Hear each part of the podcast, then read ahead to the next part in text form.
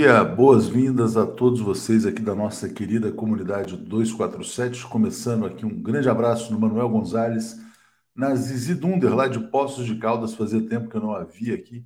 Soledade, Thelma Souza, também a Thelma Guelpa, nos lembrando que faltam 216 dias para posse. Boa semana a todos, né? Espero que todo mundo tenha tido também um bom, um ótimo fim de semana. Bom dia a todos que estão chegando aqui. Como diz aqui o Salve Gonzaga, bom dia a todos que fazem o Brasil 247. Bom, Marcelo Auler embarca hoje para Aracaju, vai lá investigar o caso do assassinato brutal do Genivaldo Jesus. Agradeço a todo mundo que apoiou o projeto dele, já comprou passagem, já está indo. Vamos ter notícias do Marcelo Auler bem importantes a partir de amanhã, imagino já diretamente de Sergipe, né? Então, bom dia a todo mundo que está chegando. Bom dia para o melhor jornal, diz aqui a Rosemary Milan. Bom, nosso tema principal hoje é um detalhe da pesquisa Datafolha que aponta o seguinte: a economia vai ser o fator determinante para a maior parte dos eleitores nessa disputa presidencial de 2022. Por isso mesmo que o ex-presidente Lula é favorito absoluto. Por quê? Porque as pessoas se lembram do período de grande prosperidade da era Lula.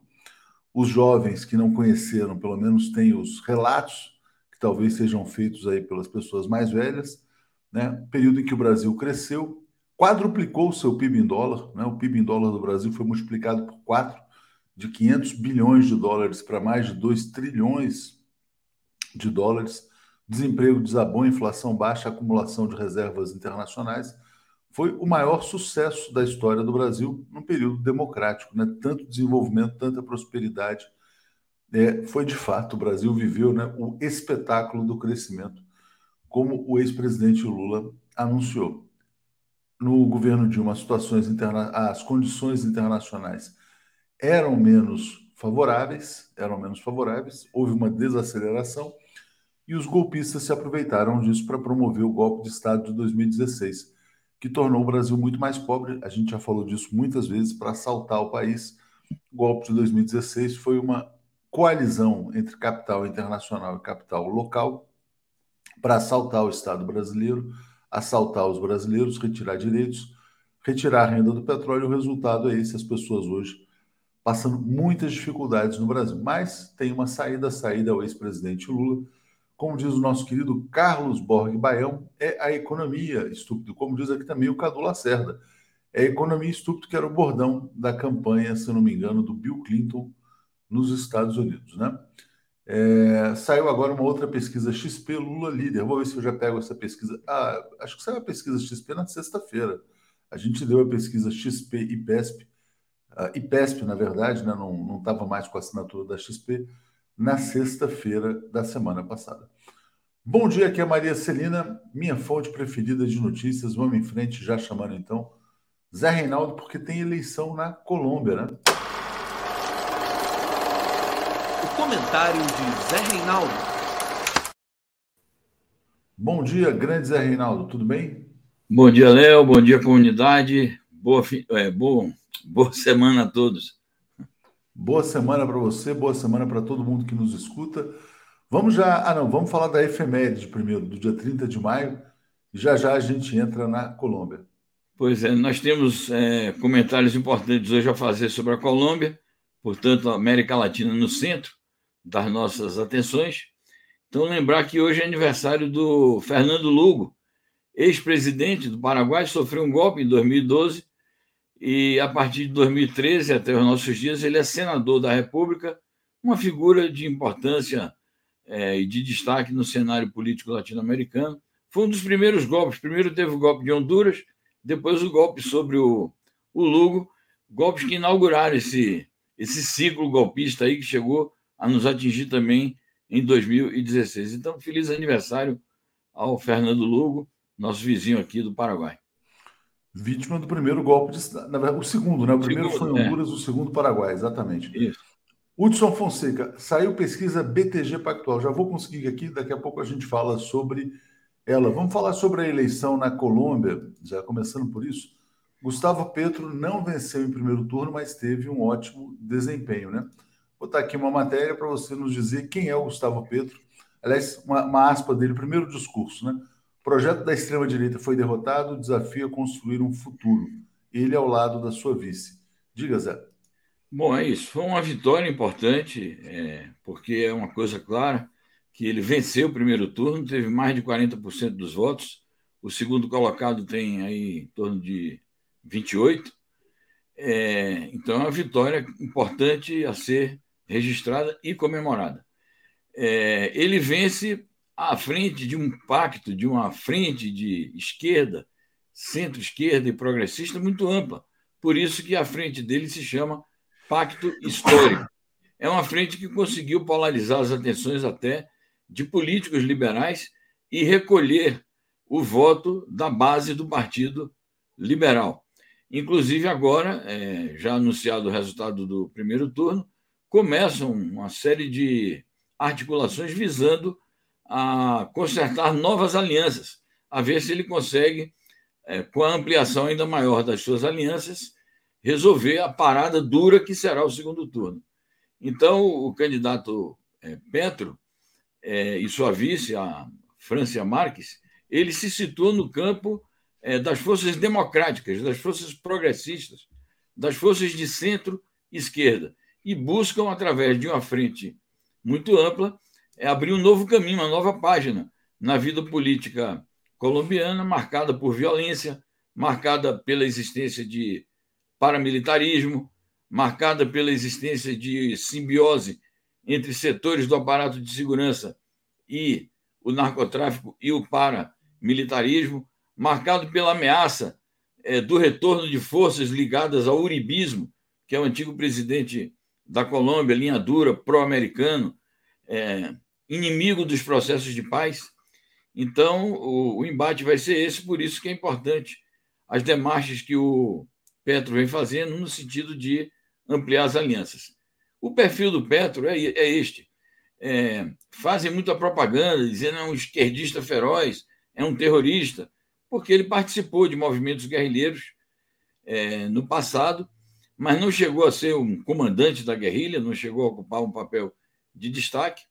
Ele se destacou né, posteriormente como um economista, como um político amplo, democrata, chegou a ser prefeito de Bogotá, tentaram destituí-lo, ele conseguiu retornar às suas funções e já foi candidato à presidência da República três vezes. É, numa delas, que foi a eleição passada, ele foi para o segundo turno e agora, pela primeira vez, ele vai vitorioso para o segundo turno e é a primeira vez também que há chances reais de um candidato com este perfil vencer as eleições presidenciais num país com essas características políticas tão instáveis como é a Colômbia. Zé, a gente vai voltar aqui para o tema da Colômbia, já que o pessoal perguntou, só vou botar na tela aqui os dados da pesquisa BTG Pactual, de um banco de investimentos, né? Então está aqui o ex-presidente Lula cresceu é, é, cinco pontos, está em primeiro lugar, vence em primeiro turno, né? Efeito casamento, efeito Janja e efeito Datafolha também, né? Quando surge uma pesquisa mais consistente, os outros institutos também ajustam os seus resultados. Então, Lula 46, cresceu 5, Bolsonaro 32, Ciro 9, Tebet 1, Tebet 2, Janones 1. 46, vamos lá, 32 mais 9, 41, mais. É isso, 32 do Bolsonaro mais 9 do Ciro 41, mais 2 da Tebet 43, 1 do Janones 44. Lula 46, todo o resto 44. Lula vence em primeiro turno. E no segundo turno, uma vantagem muito folgada, né? 54 a 35. Já já eu trago essa pesquisa para falar com o Paulo e com o Alex também. Mas o fato é o seguinte: quer dizer, caminhando para uma possível vitória em primeiro turno. Que não aconteceu na Colômbia, né, Zé? E eu queria já pegar como gancho, então, a pergunta aqui da Laurita. Qual a chance de Petro no segundo turno? A soma dos votos dos dois candidatos de direita é maior, mas quase 50% não votaram. Será que é por aí? Eu vou botar primeiro aqui uma matéria para você falar quem é esse oponente dele, que foi uma surpresa, de certa maneira. Né? Exatamente. Esse Rodolfo Fernandes é uma surpresa. Ele começou a, a aparecer com uma melhor performance nas pesquisas nos últimos dias, mas é, ninguém previa, nem mesmo a direita previa que ele pudesse superar o Frederico, que era o candidato ali, como eles dizem, do oficialismo, candidato é, do governo e das forças de direita orgânicas. Consta que ele foi abanado aí pelo Uribe, ao ver a, as possibilidades é, muito relativas do Frederico, o Uribe abandonou essa candidatura. É um homem que não participou de nenhum debate, não fez nenhum comício, fez uma campanha no TikTok e outras redes sociais, é, levantando bandeira tipo anticorrupção.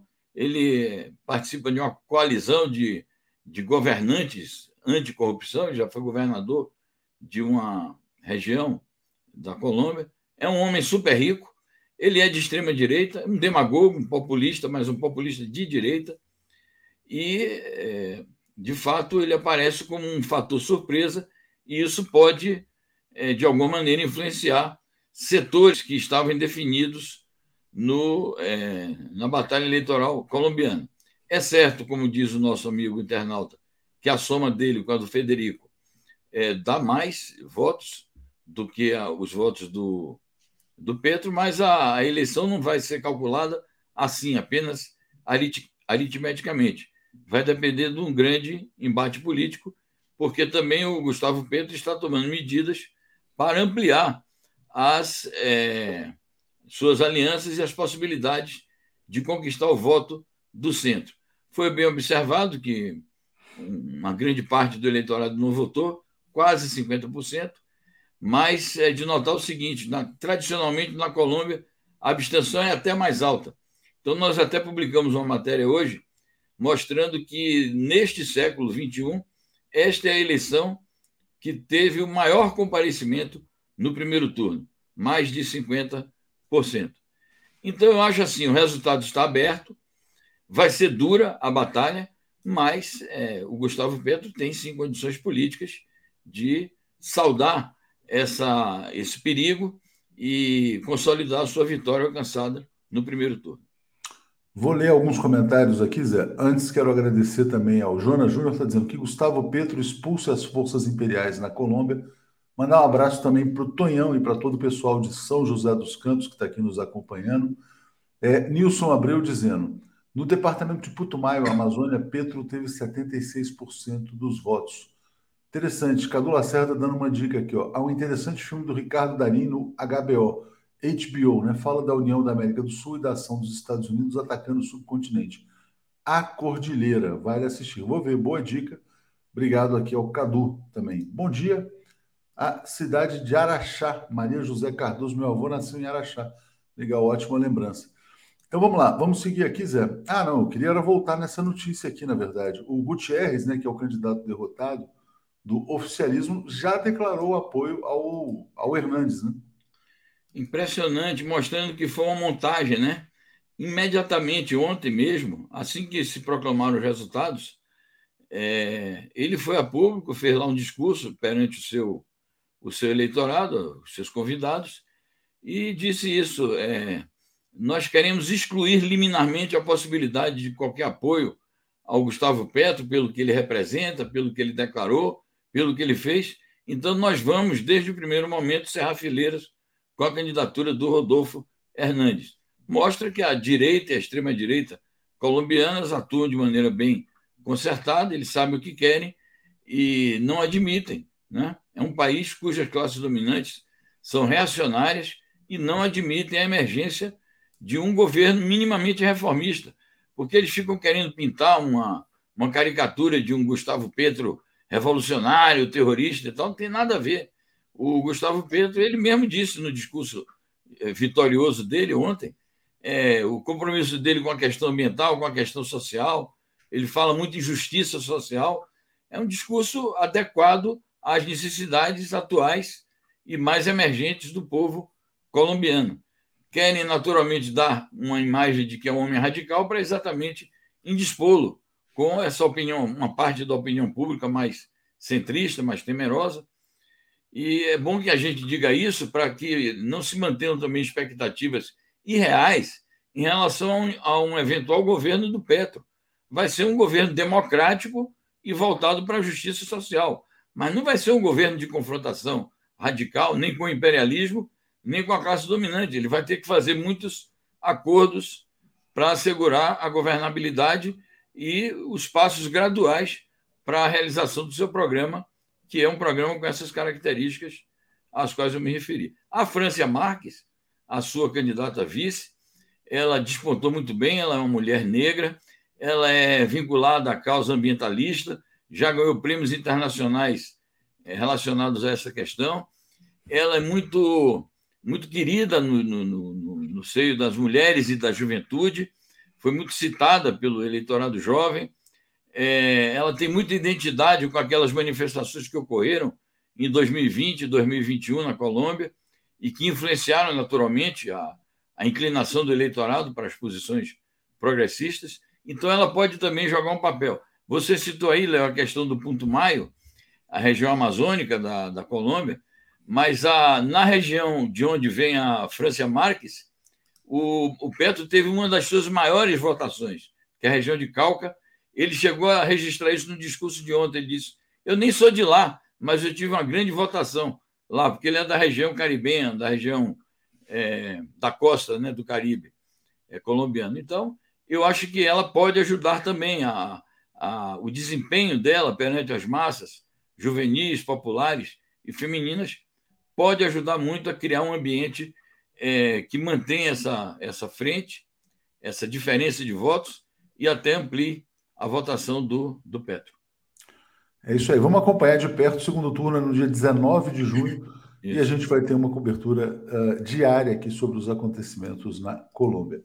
Zé, vamos falar sobre Israel. Manifestação em Jerusalém termina em confronto violento entre palestinos e israelenses. Aqui tem uma mulher sendo agredida nessa imagem, mas passo para você comentar, Zé. Você veja que na imagem um bate na mulher e o outro está com uma. Parece que é uma pistola de gás, alguma coisa assim do tipo. Bom, eles comemoraram é, ontem o dia, é atribuído pelos israelenses como o Dia de Jerusalém, porque os palestinos, os árabes e os muçulmanos comemoram outra data para o Dia de Jerusalém, que eles chamam de Dia de Al-Quds. Al-Quds é a forma de dizer Jerusalém em árabe. Geralmente, o Al-Quds árabe é comemorado no último, na sexta-feira é, posterior ao final do Ramadã, que é o mês sagrado dos muçulmanos.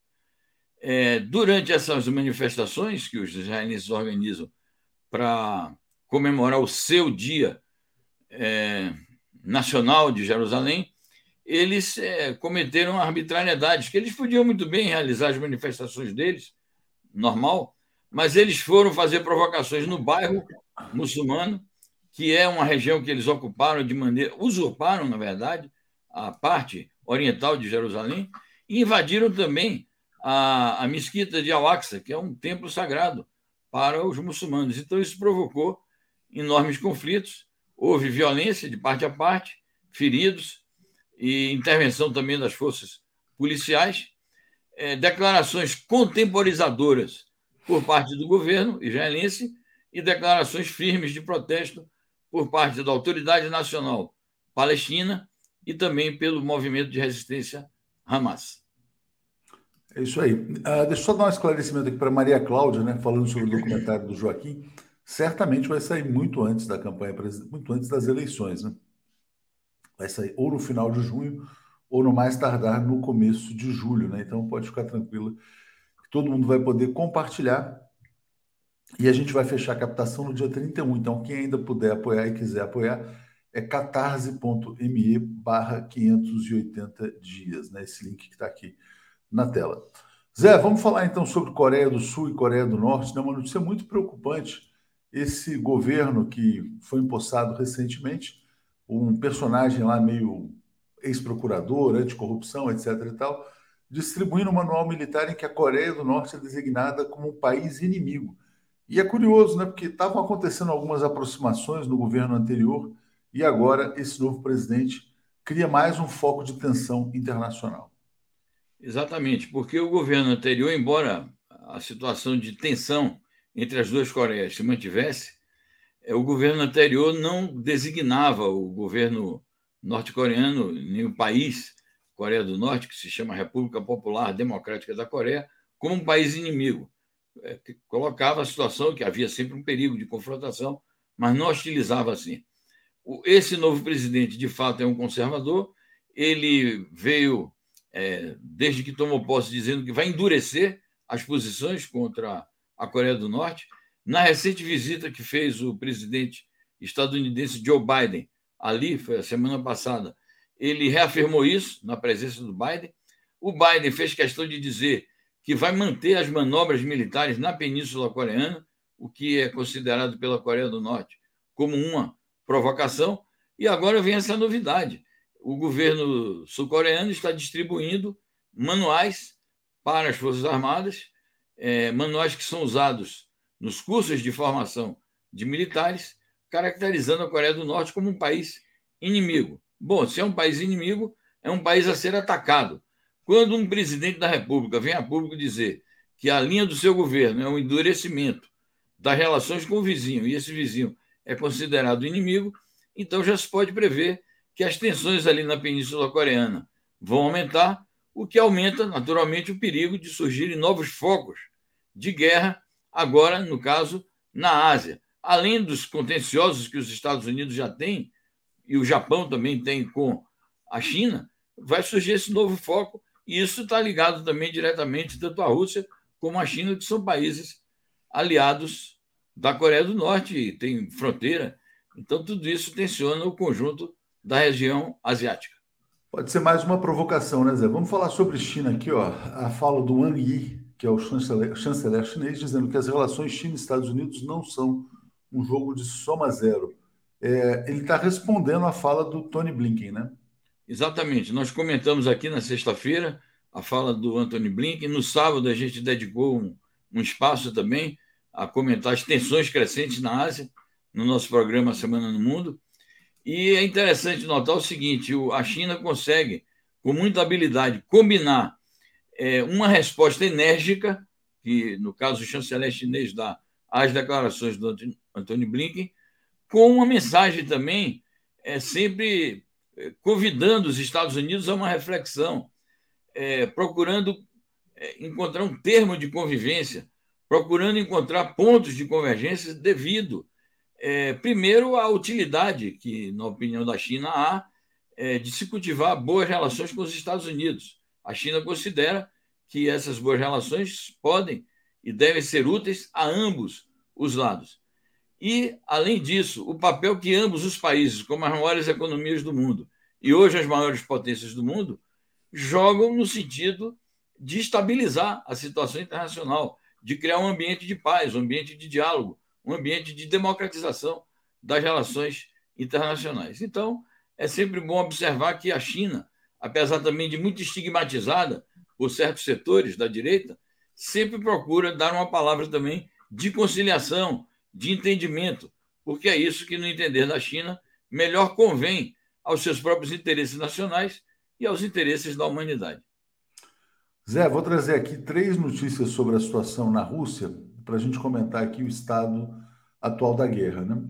Bom, começando por essa aqui, quer dizer que é questão militar propriamente, tropas russas entram nos arredores da cidade-chave da região ucraniana de Donbass. O governo russo diz que a libertação de Donbass, região industrial que inclui Lugansk e Donetsk, é prioridade incondicional para Moscou. Então tem o avanço das tropas. Vou botar também uma notícia que saiu na agência TASS, que é o chanceler Sergei Lavrov negando rumores de que o Putin estaria com a saúde debilitada. E aí está dizendo, você pode vê-lo nas telas, ler e ouvir os seus discursos. Tem muita gente no Ocidente propagando a, a desinformação né, de que o Putin estaria doente, estaria doente. E vou botar só mais uma, que é sobre a questão das sanções à Rússia também. Muito interessante essa notícia, essa terceira aqui. A unidade europeia sobre sanções à Rússia está desmoronando, diz ministro alemão. Não está levando a lugar nenhum, só a inflação na própria Europa. Então, avanço militar, a saúde do Putin e essa notícia sobre as sanções. Perfeito. É, sobre o avanço militar, desde que a Rússia tomou o controle absoluto é, da cidade de Mariupol, que era uma cidade simbólica, porque é aquele porto tão importante, e conseguiu esvaziar os subterrâneos da antiga siderúrgica de Azovstal, dos batalhões nazistas do Azov, é, aliados do exército ucraniano, que havia lá também soldados do exército ucraniano. Desde então, intensificou-se a operação militar visando a estabelecer o controle total do Donbass, que a Rússia é, designa como libertação do Donbass e a Ucrânia designa como ocupação do território ucraniano. Mas o fato é que nos últimos dias os combates se intensificaram e essa notícia, que é uma notícia de uma agência neutra, quer dizer, neutra em termos, ela é ocidental e é neutra em relação à Rússia, né? É, não é uma informação russa, que eu quero dizer. A Reuters dá conta de que avançou muito a ofensiva russa, é, várias cidades do Donbass estão caindo sucessivamente, e uma das cidades-chave da região caiu em controle russo, o que obrigou as tropas ucranianas a, a recuarem para uma determinada posição, mas o Zelensky continua insistindo em dizer que a cidade não caiu de todo e a região não caiu de todo, e que ele vai é, resistir e vai manter a, a defesa da região do Donbass, e chega a dizer o seguinte: qualquer negociação que seja feita com a Rússia será feita nos termos ucranianos. Bom, vamos a ver se os termos ucranianos serão capazes de impor é, uma vontade e impor a assinatura de algum acordo que não corresponda também aos interesses russos. Isso é algo a verificar. Mas o fato objetivo registrado pela Reuters é este: o avanço praticamente incontrolável é, das forças do exército russo visando ao controle do Donbass. Vamos aguardar e ver se isso realmente se verifica ao longo dos próximos dias. Sobre a doença suposta do, do Putin, eles têm, eles têm divulgado que o Putin está com câncer. É, eu não sei, Léo, se eles estão preparando alguma montagem, algumas, alguma operação de envenenamento. É, porque é estranho eles ficarem divulgando o tempo todo que o homem está doente. É, pode ser que eles queiram é, preparar algum tipo de atentado e depois dizer, não, a gente disse, ele estava doente e tal. Bom, mas eu acho que a segurança do Putin é capaz de, e a inteligência lá russa, são capazes de contornar esses perigos. E quanto à notícia da União Europeia, já se instalou hoje uma nova cúpula da União Europeia, a reunião transcorre hoje e amanhã, o tema central da pauta é um tema recorrente, em torno do qual eles não têm conseguido um entendimento, qual seja o tema de impor novas sanções à Rússia, principalmente as sanções, a, a, o boicote, na verdade, às importações de petróleo da Rússia.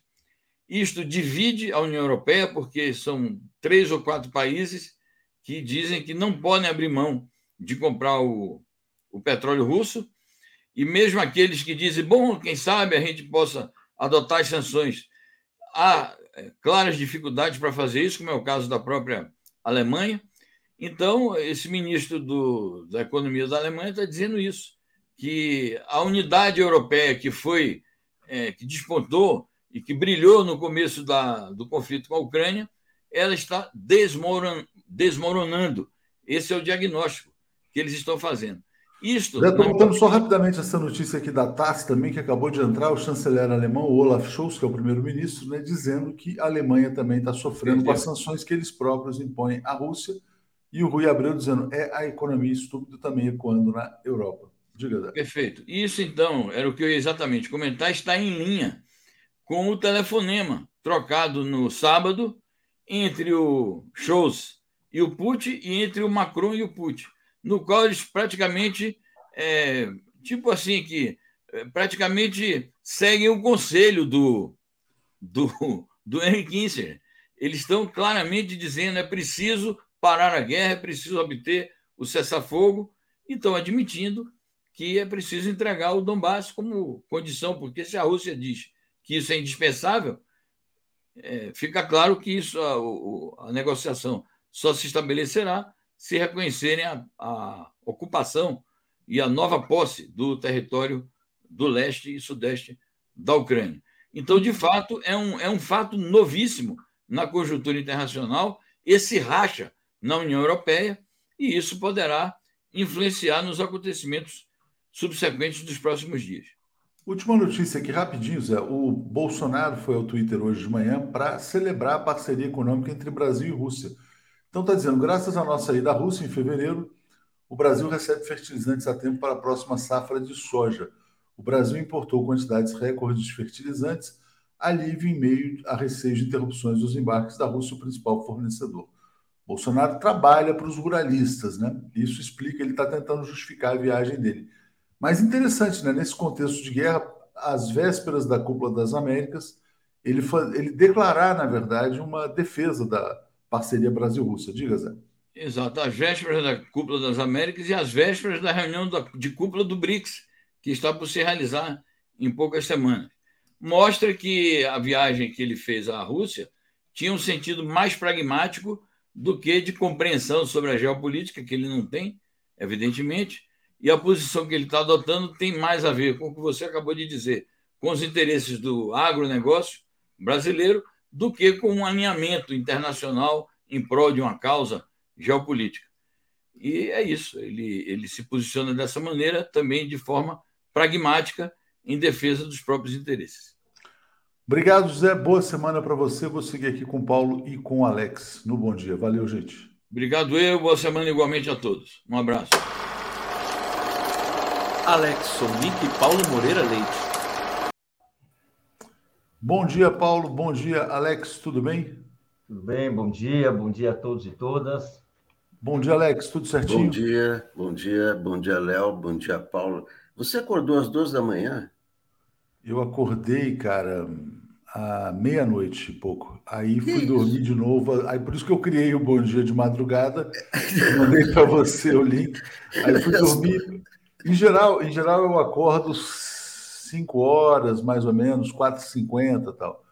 Aí eu falei, ah, vou fazer isso aqui agora, já que acordei. E aí botei o despertador para seis, seis e pouquinho. Então mudou um pouco aí o, o, o ritmo. Alex Pensei estava né? direto. Pensei que estava é, direto desde as duas, madrugada. É, mas sabe aquela coisa, você acorda, você, bom, fico acordado, vou dormir, fico acordado, aí tinha coisa para resolver. Aquele impasse, né? aquele dilema. Mas vamos em frente, está tudo bem, vamos seguir aqui.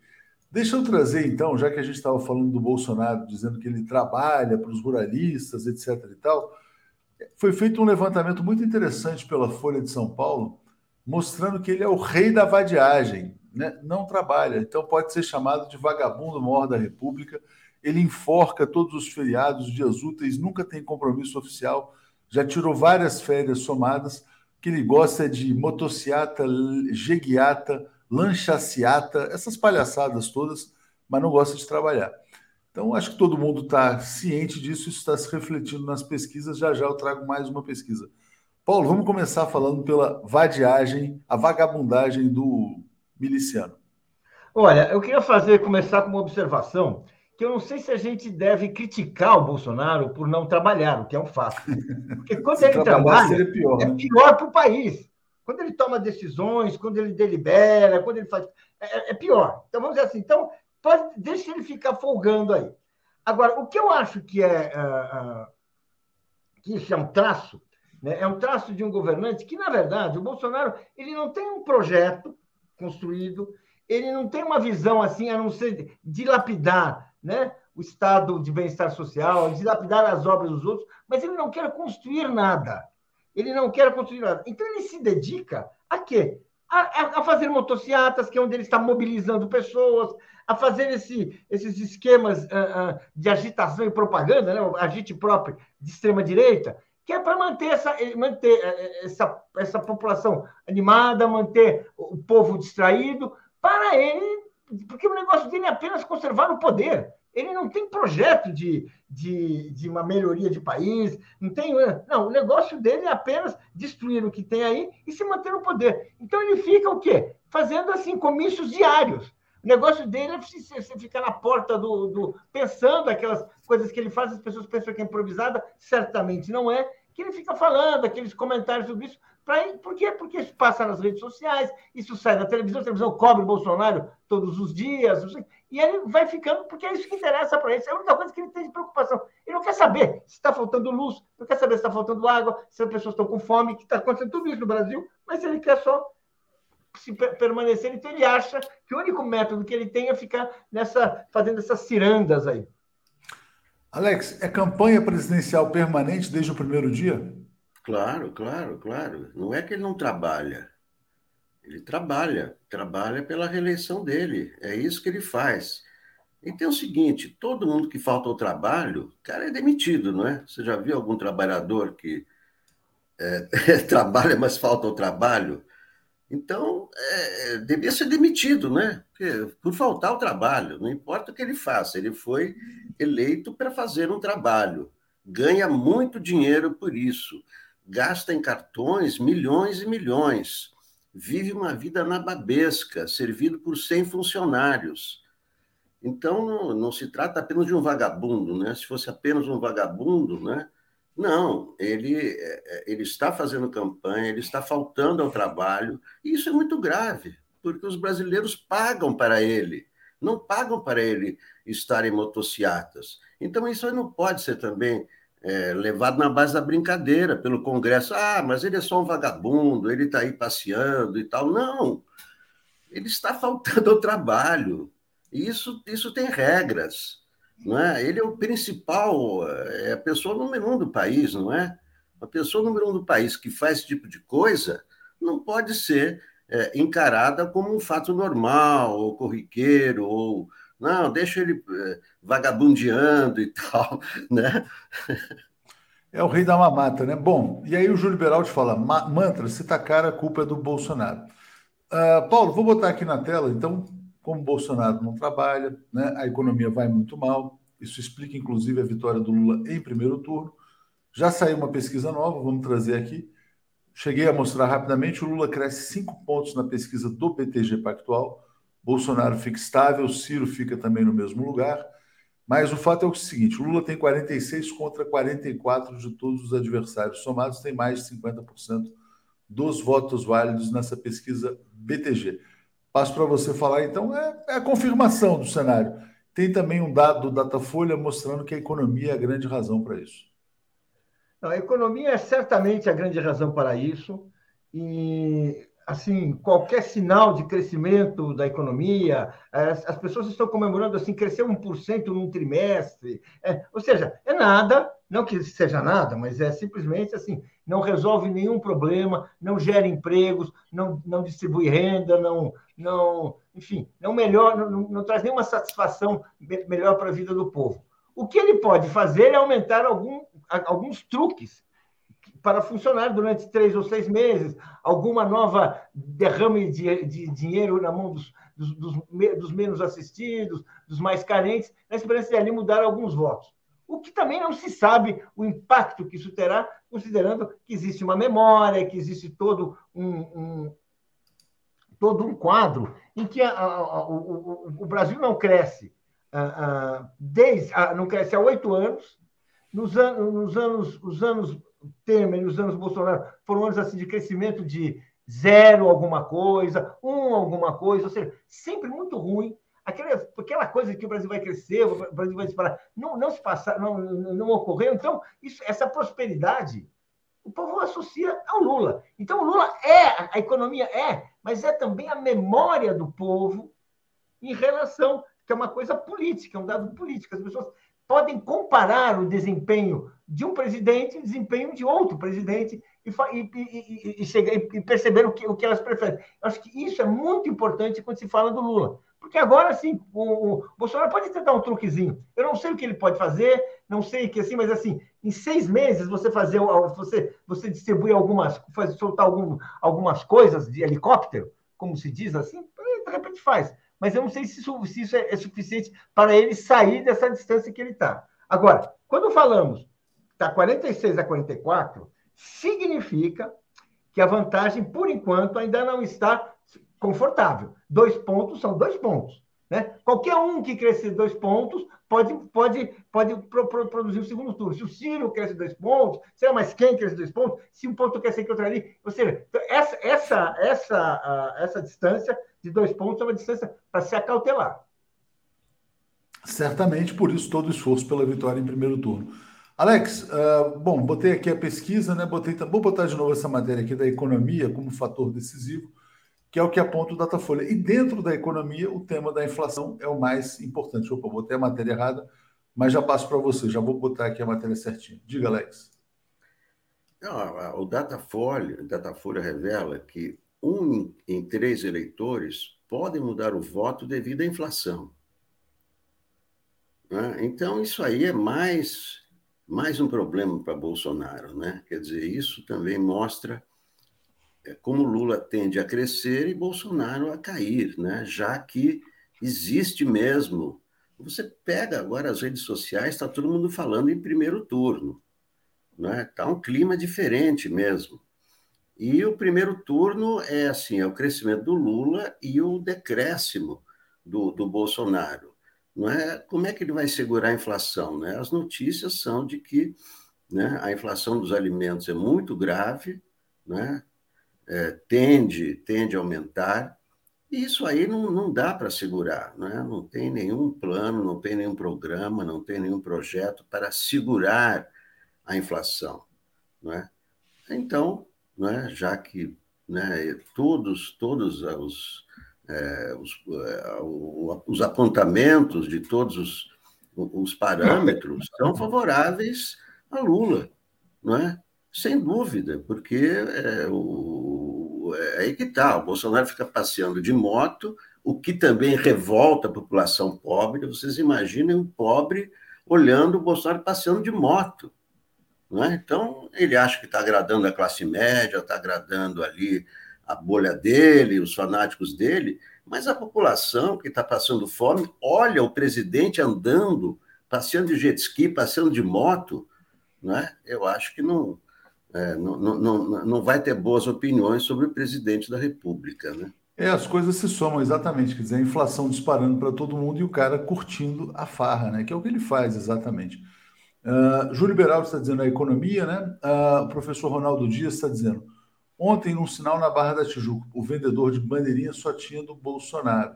Perguntei se tinha do Lula. Ele disse que estava escondido, a milícia não permite. Depois a gente fala e tem gente que duvida. Eu vou botar só mais uma vez aqui, eu já botei essa tabela em outros programas, mas é sempre bom lembrar o crescimento do PIB no Brasil na era Lula, né? Então, quem quiser, é só buscar no Estatista, que é uma base de dados muito interessante. Vou botar o link desse gráfico aqui na descrição do vídeo. O Lula assume com um PIB de 500 bilhões de dólares, entrega 2,2 trilhões. A Dilma leva para 2,4 tal, mais ou menos. Depois do golpe de Estado, ele só cai até 1,4. Esse crescimento aqui, na verdade, é projeção, não existe. Então, o, o fato é o seguinte: quer dizer, toda a prosperidade recente do Brasil se deve à era Lula e também ao próprio governo Dilma, onde houve uma desaceleração, mas o Brasil continuou crescendo. Paulo, você se lembra, né? No governo Dilma, o Brasil crescia 2,5%, 3%, às vezes 2%. Toda aquela gritaria com o tal do Pibinho, né? A imprensa brasileira marcava em cima. Desde o golpe de Estado é um meio, tal. Ah, não, mas veja bem, tem a Ucrânia, veja bem, tem não sei o quê, tem a pandemia, tem isso, tem aquilo só tem explicação barata e o Brasil, quer dizer, não tem mais imprensa, né, na verdade, não tem crítica econômica a esse desempenho medíocre, mas passo para você. É, porque, porque, no fundo, eles estão realizando aquele programa neoliberal que a imprensa, chamada grande imprensa, né, sempre defendeu como a melhor solução para o país, que coloca, em primeiro lugar, o, a, a, o cuidado com as contas públicas. As contas públicas têm que ser sempre superavitárias, o governo não pode investir mais, o governo não pode apostar no crescimento. Então, você tem um governo que fica controlando seus gastos. Acima de tudo, ele é voltado para o controle de gastos. Bem, um governo num país com uma população com tantas carências, com uma economia com pouco fôlego, que sempre precisou de estímulos vindos do Estado para crescer, o que acontece é isso. Você fica falando de você fica falando de que tem que controlar os gastos. Ah, ah, durante algum tempo, os governos são aplaudidos pelo controle de gastos. Quando chega na hora da eleição, fica claro que a política programada é uma política para conter gastos, conter o emprego, conter aumento do salário, ou seja, que vai empobrecendo o país. É este o processo que nós estamos vendo agora. É o resultado natural da política do Henrique Meirelles, que foi ministro da Fazenda do Temer, e depois dos seus sucessores absolutamente coerentes, absolutamente na mesma linha, uh, chefiados pelo Paulo Guedes. É, é nesse ponto que nós estamos agora. pode ser que eles tentem alguma derrapada, alguma, alguma manobra para tentar sair desse buraco e tentar criar uma ilusão. Eu não acredito que eles vão ter eficácia nisso, não acredito que vão ter credibilidade nisso, mas eu acho que é nisso que eles estão pensando uh, muito, porque, caso contrário, é para entregar mesmo. É, lembra, é isso aí. É, e lembrando, Alex, sobre o caso da inflação que você mencionou, né, o Fábio Faria concedeu uma entrevista no fim de semana, dizendo é o que está segurando o Bolsonaro é o preço dos combustíveis tal. Pois é, né? Enfim, consequência também da política de preços lá da Petrobras. É, vou botar aqui uma notícia do PMDB, já já a gente vai falar também sobre Pernambuco, Alagoas, as chuvas, a destruição total. Bolsonaro também adora vadiar, né? Ontem a situação já era caótica, ele falou: ah, segunda-feira eu vou para Recife sobrevoar para me inteirar da situação. Né? Ele estava gostando desse verbo se inteirar agora.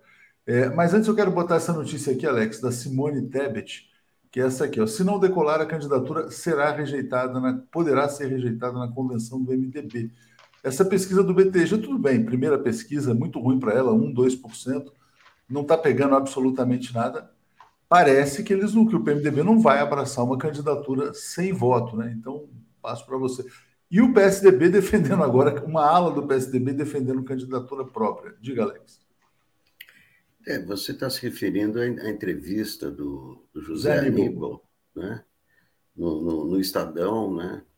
dizendo que o partido não pode ficar sem, sem candidato e etc., nem que seja para perder, porque é, o, fato é o seguinte: já a Simone Tebet está derrotada, não é lamentável ter que dizer isso, mas é, são os números que mostram. Né? Quando tem um candidato com 46, 48, 46, 44, e outro 26 a 30, acabou, né? A população já decidiu quem, quem, né? quem vai quem vai governar o Brasil. Né? Então fica é, é, esses candidatos zumbis, né? a Simone Tebet, né? Por que, eh, eh, por que, que a Simone Tebet vai crescer? Ah, porque vai ficar conhecida? Basta ficar conhecida. Ah, olha, eu conheço a Simone Tebet, daí? Quer dizer, o que, que ela fez para é, para pedir o voto, para que o brasileiro vote nela para presidente, a pessoa mais importante do país? Só ficar conhecida? Ah, eu conheço a Simone Tebet. Então, não, não, sabe, não, não tem mais espaço para candidato. Nós estamos no dia 30 de maio. Como é que está se pensando? Ah, talvez ela vai subir.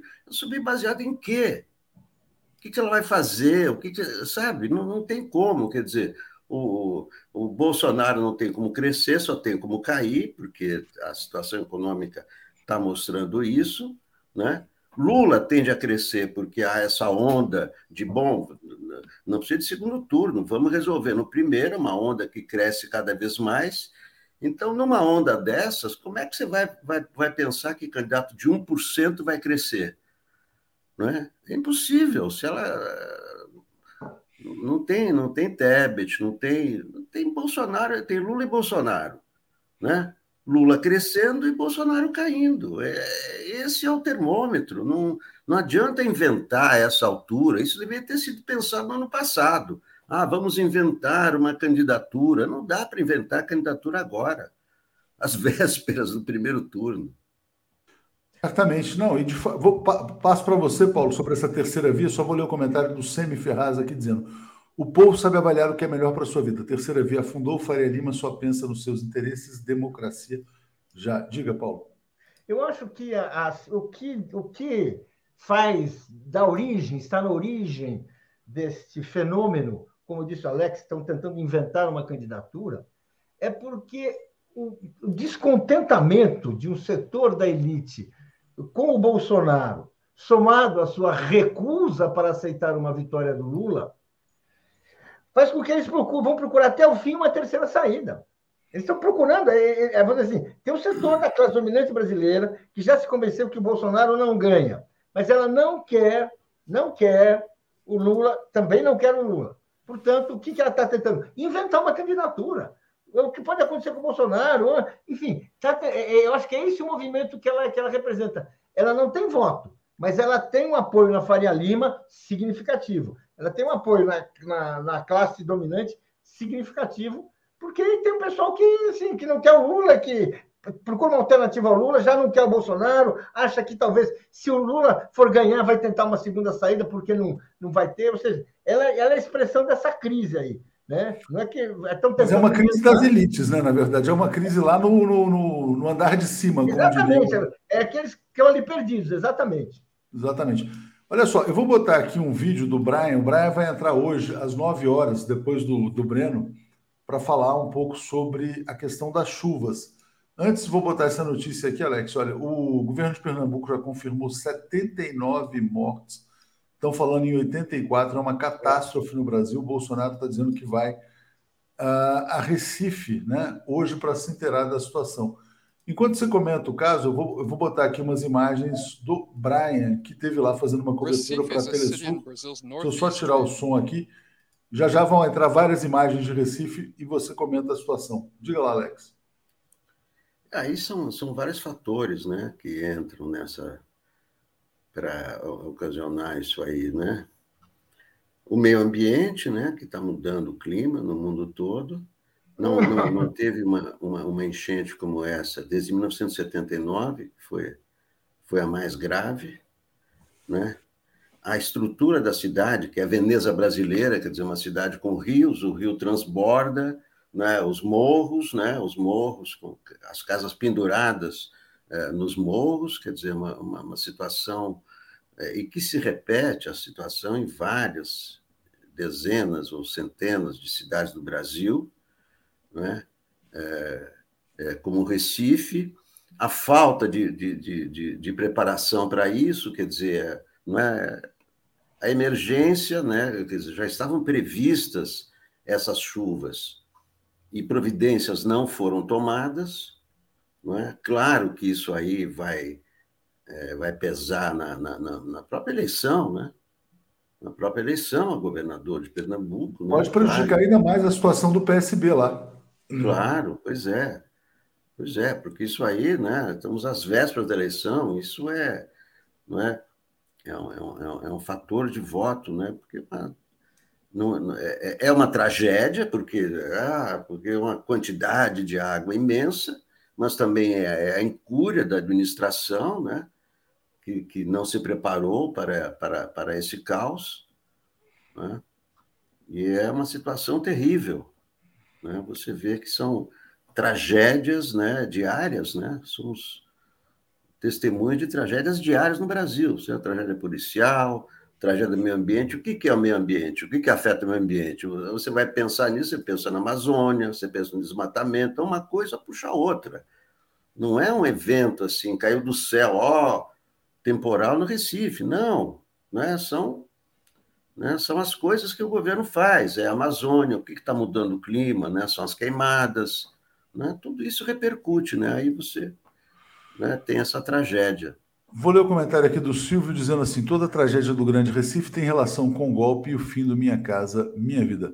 Paulo Moreira Leite, mais uma catástrofe, Pernambuco, debaixo d'água, Alagoas também. Passo para você. Olha, não, vamos lá. Existem sim vários fatores ocorrendo. Mas o que existe é o seguinte: a paralisia do Estado, o Estado brasileiro não, não, não está protegendo as suas cidades, não está protegendo a sua população, desde as prefeituras que não, que não cuidam da, da dos sistemas uh, de, de, escoamento e tudo isso, e mesmo, e mesmo os próprios governadores, que há muito tempo não fazem obras para prevenir acidentes, para prevenir uh, enchentes, que, meu amigo, no Brasil são periódicas. Não é uma surpresa. Não começou agora, porque não? Estão aí. Ou seja, o que você precisa, sim, é respeitar a população, usar seus investimentos para obras que beneficiem essa população e você, e você tirar, e, e, e, você ter uma preocupação de se antecipar. Isso, quando você está preocupado, quando sua prioridade é o bem-estar da população, você faz. Quando não é, você fica aí. E quando vem uma, uma coisa dessa, fala, oh, oh, que surpresa. Gente, não é surpresa nenhuma, né? É só chato. Se a gente for olhar, for procurar, pesquisar, a gente vai achar em todos os estados coisas desse tipo que tem que ser preventiva. Você tem que ter uma intervenção proativa e não uma de correr atrás que não vai resolver nada. É interessante aqui esse comentário do Cadur dizendo João Paulo do PT havia erradicado ele saiu do PT, eu acho que ele está no PCdoB. Foi prefeito, havia erradicado mortes nos morros do Recife entre 2000 e 2008, quando inverteu prioridades. As mortes ocorreram antes e depois do PT. Né? Tinha lido também o um comentário uh, que atribuía ao fim do Minha Casa Minha Vida, né? Que foi, deixa eu ver quem fez aqui o comentário. Já já, uh, quem era? Ah, acho que sumiu aqui, mas já já eu trago aqui novamente é, esse comentário. Alex, vamos lá, vamos continuar então aqui com a nossa pauta. A gente vai trazer de novo a questão de Pernambuco com o Brian, né? E também com a própria Daphne, que está lá em Alagoas, né? É, e aí tem um tema da política que você colocou aqui, que é o seguinte: bancada tucana na Câmara vota bastante em projetos bolsonaristas. Você falou rapidamente da questão da candidatura própria. O que, que vai prevalecer no PSDB? O bolsonarismo, que está se tornando a força dominante, ou a linha da candidatura própria? Então, por isso que é difícil né, ter uma candidatura própria, porque o, o PSDB está totalmente descaracterizado. Né? Você se lembra que a Joyce Hasselmann entrou no PSDB, graças ao Dória, foi o Dória né, que trouxe. Alexandre Frota, não é? Então, é, é, é impossível você não, é, não trazer o bolsonarismo, porque você traz as bolsonaristas, porque a cabeça do Frota é a mesma. A cabeça da Joyce Raspa é a mesma. Eles estão com o Bolsonaro ou não estão com o Bolsonaro. Então, contaminou, é? Claro que o partido está é, contaminado. É um partido que hoje tem 23 deputados. Então, por exemplo, na questão do, do, do ensino em casa, o tal do homeschooling, o PSDB, 13 deputados votaram a favor. 13 votaram a favor. Voto impresso, 14 deputados do PSDB votaram a favor do voto impresso. Precatórios, 11 deputados do, do, do, PSDB. Quer dizer, o PSDB vota as pautas do governo, as pautas de costumes do governo, não só as pautas econômicas. Então, é, num quadro desse, como é que você vai ter um candidato de consenso? Não é? Se você tem o bolsonarismo é, incrustado dentro do, do, é, do partido, um partido que diminuiu de tamanho, um partido que rifou um candidato e está às vésperas de perder o governo de São Paulo, depois de trinta e tantos anos, não é? Então, daí você vê como, como, como né, tem o livro Como Morrem as Democracias, como morrem os partidos. Não é? Estamos é interessante, vendo... Alex, você falar isso, porque eu imaginava que a agenda do PSDB batia com a do Bolsonaro na economia, e não, não dessa maneira como você está destacando também nessas pautas reacionárias. Né? É, deixa eu trazer, deixa porque tem outros temas aqui. Deixa eu só botar, o Paulo tinha destacado dois assuntos que são importantíssimos. Né? Inclusive, o Marcelo Auler está embarcando hoje para Sergipe para investigar a morte do Genivaldo. E tem aquele curso de tortura policial, né, daquele Alfacom, o pessoal lá se vangloriando de ensinar câmera de gás. Parece que não é um caso isolado que aconteceu em Sergipe, outros casos já aconteceram também. Então, te peço para falar sobre isso. E depois, Paulo, até emendar com outro tema que você colocou, que é a Volks sendo investigada por. É, na verdade, é assim, quer dizer, é por trabalho escravo aqui no Brasil. Então, passo para você. Exatamente. Não, você veja que nós estamos falando de uma questão que volta e meia aparece, a gente pode querer dar o nome que a gente quiser, mas o que une essa denúncia uh, uh, da Volks de fazer trabalho escravo na Amazônia com uh, esses, esses, agentes policiais, esses professores de, de cursinhos para ingresso na polícia, que são antigos policiais, e que ensinam tortura, ensinam porrada, como aconteceu com a, na morte, a, a, como, como, como a, gente, a gente viu no vídeo na semana passada, hoje apareceu um, uma, um, novo, um novo vídeo semelhante de um outro professor falando que uh, foi num campo de futebol e, e, e, o sujeito era favelado, era feio para burro, ou seja, aquele racismo assim transparente, transbordante, de quem não resiste a seu próprio preconceito, aquela violência, ele fala, eu tinha que me conter para não fazer uma merda, é aqui, ó, favelado, feio, criolada, dono da, da Alfacom, que empresa que faz cursinho para preparar policiais. Ou seja, é ali que a cultura da ditadura se reproduz, permanece meio paralela. Todo mundo sabe que ela funciona, todo mundo sabe que é assim que se faz, são esses os caras que ensinam, mas no, formalmente são todos respeitadores dos direitos das pessoas, da liberdade do cidadão, são contra a agressão, são contra esse, esse, esse, esse comportamento absolutamente animalesco e condenável. E junto, é parte dessa herança, parte dessa herança é esse processo contra a Volks, que está, virou um grande escândalo na Alemanha. Ainda não chegou no Brasil, mas na Alemanha está lá na televisão alemã, está nos jornais alemães. O que, que era? Que eles tinham fazendas na Amazônia onde praticava-se trabalho escravo onde você tinha uh, uh, você é sem registro, era assim uma coisa indizível e que certamente vai gerar um processo. E aí o que a gente é obrigado a lembrar, a Volks, que fabrica automóveis, respondeu, foi condenada pela justiça brasileira a pagar uma indenização de 36 milhões por ter mantido, por reprimir seus funcionários e chegar a torturar funcionários da sua empresa. Um dos funcionários torturados era o, o, líder metalúrgico Lucas Belantani, Lúcio Belantani, que era uma liderança assim de porte, considerado em, em, São Bernardo, assim, tinha o Luiz Inácio Lula da Silva, evidentemente, mas era um, um, assim, uma liderança com uma estatura imensa em São Bernardo, ali dentro da Vox, e que foi preso, foi torturado, foi, ele foi levado pra, pra, para, para os aparelhos policiais, ou seja, essa história está vindo, ou seja, e tudo isso é o quê? Herança da ditadura. Como é essa porrada que a PM dá, que a, esses cursinhos de tortura e de violência que são oferecidos para soldados que querem ingressar na PM. A mensagem é: se não fizer isso, não entra.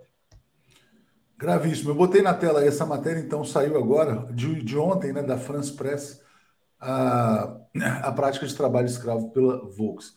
Alex, vou ler alguns comentários aqui, só te trazendo uma informação adicional da pesquisa. Antes, vou ler aqui o Cadu. Vivemos uma, o menor período de investimentos públicos da história. Isso tem a ver também com as tragédias climáticas, né? Isso depois do golpe de Estado.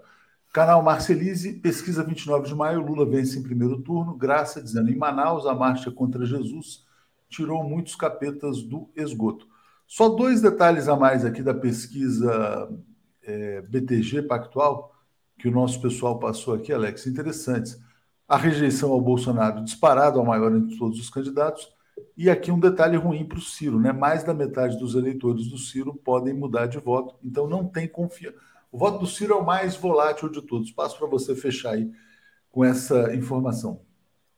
É, realmente, né? O, é, o Ciro está numa campanha errática, né? Uma campanha que vai para ali, vai para cá.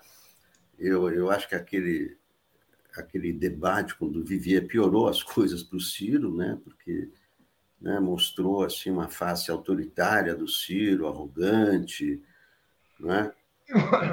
É, então é o seguinte, ele, né? Ele é aquela coisa assim, não vou desistir, eu vou, eu vou persistir. Ele está esperando os debates, né? Para ver se um debate, mas ninguém ganha eleição por causa de debate, né? Isso aí, se, se fosse uma diferença pequena de dois pontos, aí no debate você é o cara mais brilhante. Mas a distância que ele está do, do, do, dos dois primeiros não, não, é, não é um debate que vai resolver, não é uma campanha, não é tanto que você vê que é, deve ser o pior trabalho do João Santana. Né? É um cara inteligente, né? o João Santana e tudo, Agora, o trabalho que ele está fazendo com o Ciro, eu acho que é o pior da vida dele, porque não tem um rumo, não tem uma direção. É, um, é o desenho animado que o Ciro vira o Ciro, Ciranha, de repente o Ciro aparece como Ciro Games.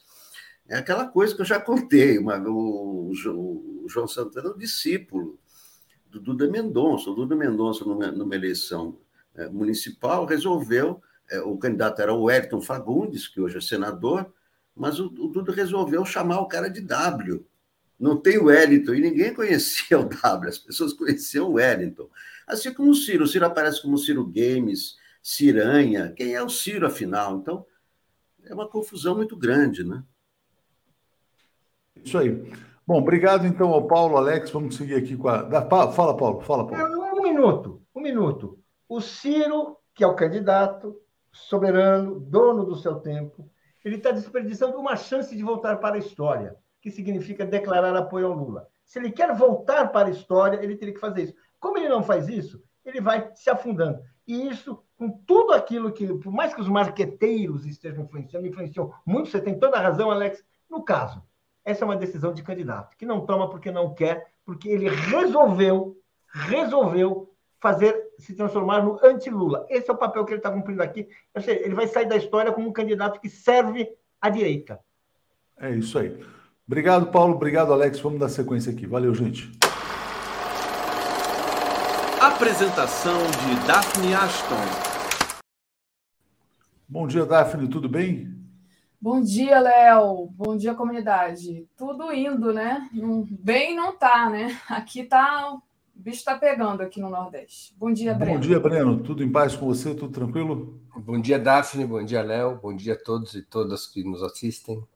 Fala pra gente, Daphne, sobre as chuvas em Alagoas, antes da gente passar para a entrevista aí com o Breno. Olha, a situação aqui não é tão grave como em Pernambuco, né? Mas a gente tem é, mais de 3 mil pessoas desabrigadas, é, são 33 municípios em estado de, de emergência. Ontem a gente teve é, um alerta, o alerta diminuído, o alerta perigo para chuvas, né? Mas essa noite choveu e continua a chover assim, sem parar.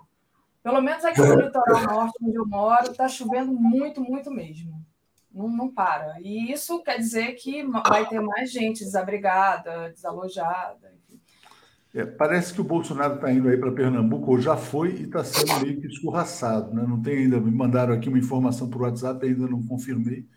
Diferença, é isso, então... né, Léo, da postura do Lula, que a postura que o Lula teve em 2010, ele veio, também teve enchente aqui, é, e em Pernambuco também, ele estava para ir para o G20, e ele anulou tudo e veio para cá. Tem... Deixa eu compartilhar aqui com você, deixa eu ver se eu acho a foto do Lula de bota e no meio da lama ajudando as pessoas, sabe? Então, deixa eu ver se eu acho aqui. Olha aqui, olha. Tá aqui o Lula. Então, o Bolsonaro vai se inteirar ainda do que está acontecendo, né? Mas é isso. Só... É, saudades aí do tempo em que o Brasil tinha um presidente. Breno, Daphne, bom dia, vou estar aqui escutando vocês. Vamos lá, valeu, gente. Obrigado. Valeu, Léo. Bom, Breno, vamos lá, vamos à nossa pauta. Daqui a pouquinho o Brian, gente, às 9 horas, vai chegar aqui é, e vai contar o Brian que agora está morando em Recife. E ele teve, para fazer a reportagem para a Telesur, ele teve lá no meio do temporal. É, Breno, queria começar com você falando das eleições na Colômbia. Né? A gente tem aí o Gustavo Petro, uma figura de esquerda, que chega no primeiro turno, mas vai disputar o segundo turno agora no dia 19 de junho com o Rodolfo Hernandes, que é tipo um candidato anticorrupção, aquele, aquela pauta da, da direita e da extrema-direita, né, quando quer fazer um candidato. Queria que você falasse um pouco quem é o Petro e quem é esse candidato que concorre com ele. Tá bem. Olha, é, era sabido que o Petro passaria para o segundo turno. As pesquisas todas indicavam isso já há muitos meses. E assim ocorreu. O Petro cravou 40% dos votos no primeiro turno e passa para a segunda volta. A dúvida seria, a dúvida era quem disputaria contra o Petro. E havia dois candidatos na pista. Um candidato dois braços de um mesmo bloco político na prática. O fator fundamental para a gente entender a situação política da Colômbia é uma coisa chamada uribismo. Uribismo vem é, do nome do cidadão que presidiu a Colômbia durante oito anos no início do século XXI, Álvaro Uribe, e que formatou um bloco é, político que expressa a profunda reorganização que ele promoveu na sociedade e no Estado colombianos. Para sintetizar, Álvaro Uribe permitiu a legalização de uma narco-burguesia colombiana. Ele é o homem que, simultaneamente, pega os escombros dos cartéis de Medellín, de Cali e outras organizações eh, do narcotráfico, que eram gigantes econômicos e que tinham sido fortemente reprimidos nos anos 90, ele pega esses escombros é, reorgan... abre uma porta de saída para as grandes fortunas concentradas no circuito da droga. Essa porta de saída foi a possibilidade desses negócios clandestinos se transformarem em negócios legais, através da compra de terras, através da compra de imóveis, através da montagem de empresas e assim por diante. Então, vai se constituindo na Colômbia uma fração nova da burguesia, que é a narco-burguesia, que tem muito mais poder político do que a velha burguesia colombiana. Sucessivamente, o Álvaro Uribe vai derrotando a velha burguesia colombiana. Ele vai desmontando o velho sistema bipartidário que existia na Colômbia entre conservadores e liberais. Com um pé no Partido Conservador, mais reacionário, ele vai construindo uma corrente de extrema-direita que unificava essa narco-burguesia, os militares, os paramilitares. E ele tem hegemonia política na Colômbia por mais de 20 anos. O candidato oficial do partido dele, que se chama Centro Democrático, ficou a ver navios logo de cara e saiu da disputa. A partir dali, o uribismo oficial apostou suas fichas no Fico Gutierrez, que até poucos dias atrás era o favorito para, para ir para o segundo turno contra o Petro. Era um candidato abertamente de extrema direita. O Rodolfo Fernandes era um plano B do uribismo. O Rodolfo Fernandes não é anti-uribista. O Rodolfo o, o Hernandes não chega a ser nenhuma terceira via, ele é aquela segunda via e meia.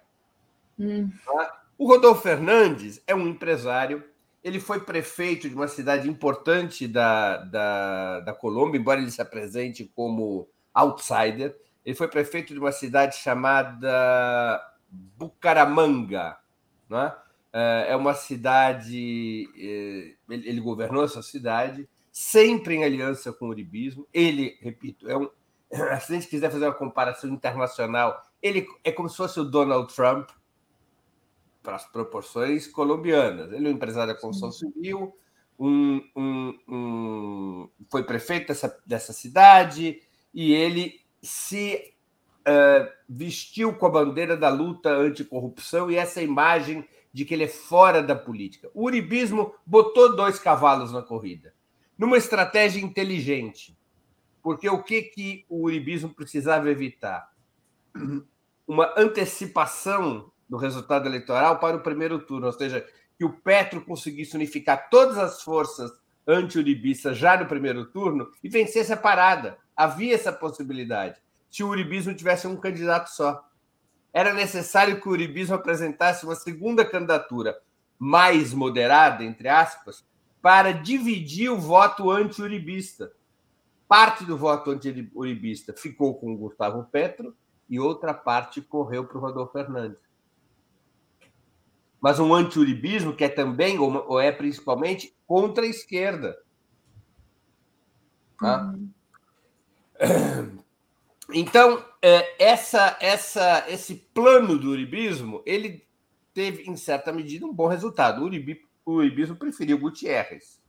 O Gutierrez é mais orgânico do uribismo. Mas o Rodolfo Fernandes, ele é também comprometido com esse mesmo campo. Agora, vamos analisar outro fator. Para o Petro, o melhor seria disputar o segundo turno contra o Gutierrez. A boa notícia é que o Petro teve 40% dos votos e passou para o segundo turno na frente. A má notícia é de que era melhor enfrentar o Gutierrez.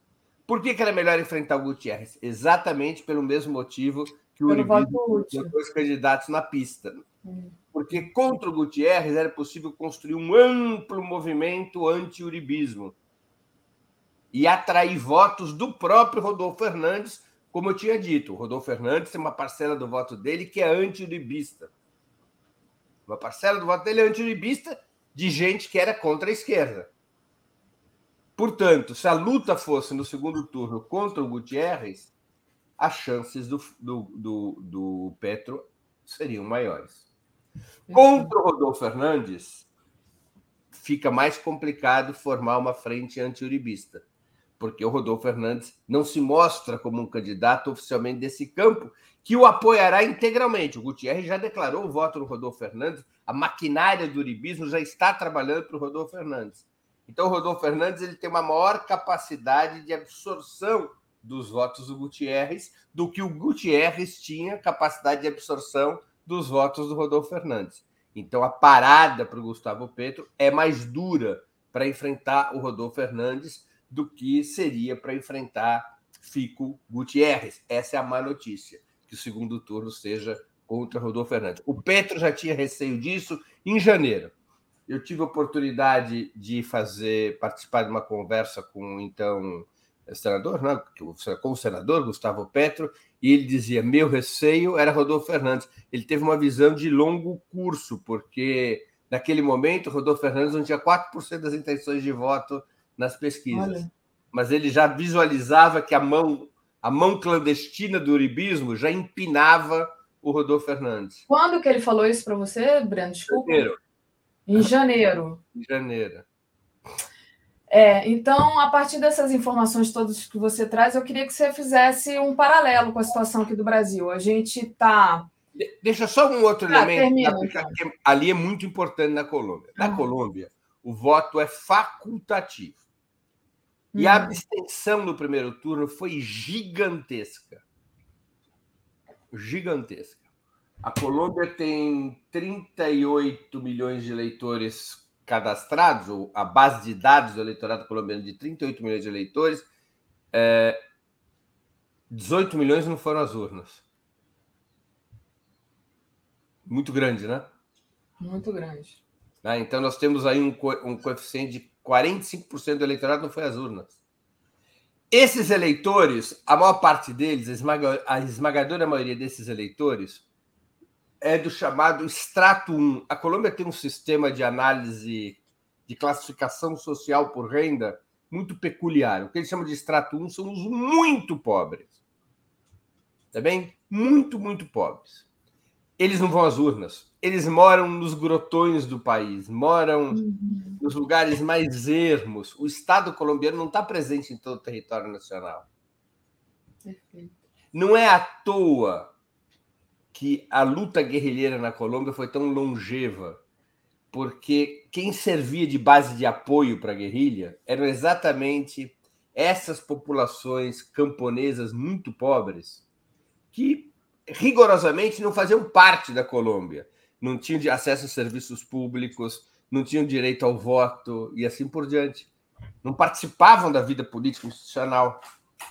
Esses setores excluídos excluídos de uma maneira é, brutal de tudo, era uma base fundamental da luta guerrilheira.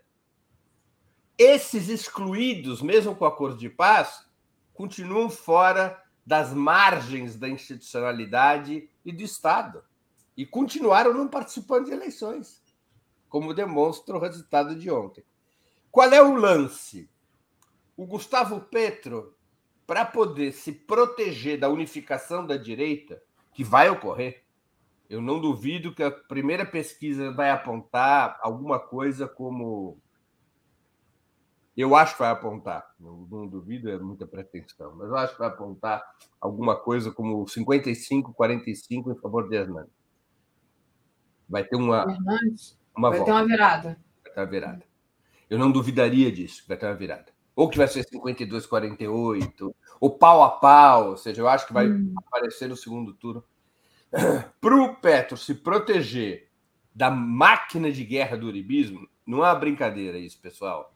Não é, não é no sentido figurado. A máquina de guerra do uribismo não existe paralelo na América Latina. É uma máquina de guerra da política e é uma máquina de guerra da guerra porque eles intimidam o eleitorado, eles localizam, por exemplo, onde está onde tá o eleitorado pró-Petro e vão pressionar esse eleitorado para não comparecer às urnas. Comparecer, vão pressionar com violência, com agressão, com ameaça, com atentados. Então essa máquina já vai se colocar em movimento e unificada agora. Todos com Hernandes e contra Petro. Basta olhar para as redes sociais as palavras de ordem já estavam prontas antes. Eles já se colocaram em movimento. para o Petro compensar essa máquina de guerra, ele precisa falar para quem se absteve. Ele precisa trazer para o segundo turno uma parte daqueles que se abstiveram. Isso é essencial. E não é fácil. e não é fácil. Porque a campanha do Petro é uma campanha estruturada fundamentalmente nas grandes e médias cidades. Ela não é uma campanha que chega no campo. Porque ninguém chega, chega no campo. Quem que chegava no campo? O narcotráfico e a guerrilha. E os paramilitares. Uhum. São estruturas fora do Estado que chegavam no campo. Então o Petro tem que conseguir chegar nessa população muito pobre com a mensagem adequada, que é uma mensagem que tem que falar para esta população, e, e a mensagem para essa população não é uma mensagem, entre aspas, moderna, não é uma mensagem para as camadas médias, é uma mensagem que resolva o dramático problema do campo colombiano. Se você fecha o caminho da cocaína, você tem que abrir um outro caminho para essas pessoas poderem viver da plantação do café, da modernização da agricultura, de outros produtos agrícolas e injeção de recursos do Estado e programas sociais. Você tem que salvar essas pessoas. Elas, a renda delas, de uma parte importante dessa população camponesa, é derivada da plantação da, da, da cocaína, da folha da coca. Você quer fazer a substituição seu cultivo? Esse é o plano? Porque há dúvidas sobre isso na Colômbia. Há setores que propõem a legalização da cocaína e, portanto, a legalização do próprio cultivo controlada, com vigilância sanitária, com regulação do Estado, etc. Mas se a, a política que se mantém, que é a do, dos acordos de paz, a substituição do, do cultivo da cocaína, tem que ter um programa muito forte, medidas muito claras para esta gente. E tem que conseguir chegar nessas pessoas, porque não é simples. Quem é que vai chegar nessas pessoas? Como é que vai se chegar nessas cidades? Então, é uma reorientação da campanha do Petro. É possível ser feita, mas é uma parada dura. Perfeito, Breno. Bom, diante dessas informações, né, e de que a mudança pode ocorrer através de uma segunda via e meia, como você disse, ou terceira via, queria que você avaliasse agora. A gente teve aí a pesquisa Datafolha, onde o Lula aparece no primeiro turno. Hoje a gente teve a divulgação do BTG, pesquisa BTG FSB, também apontando a vitória do Lula no primeiro turno, mas é aquela coisa, né? Não dá para ficar no salto. Então, queria que você avaliasse um pouco essa pesquisa e, se puder, é, se você achar interessante, fazer um paralelo com a situação na Colômbia. Dá para fazer? Que, que você acha? Não, não. É uma situação completamente diferente, é. sobre quaisquer pontos de Aqui vista. o voto é obrigatório, né? E... O, o voto brasileiro é obrigatório, é uma diferença, mas nem é tão, nenhuma diferença, vamos dizer assim, estupidamente importante.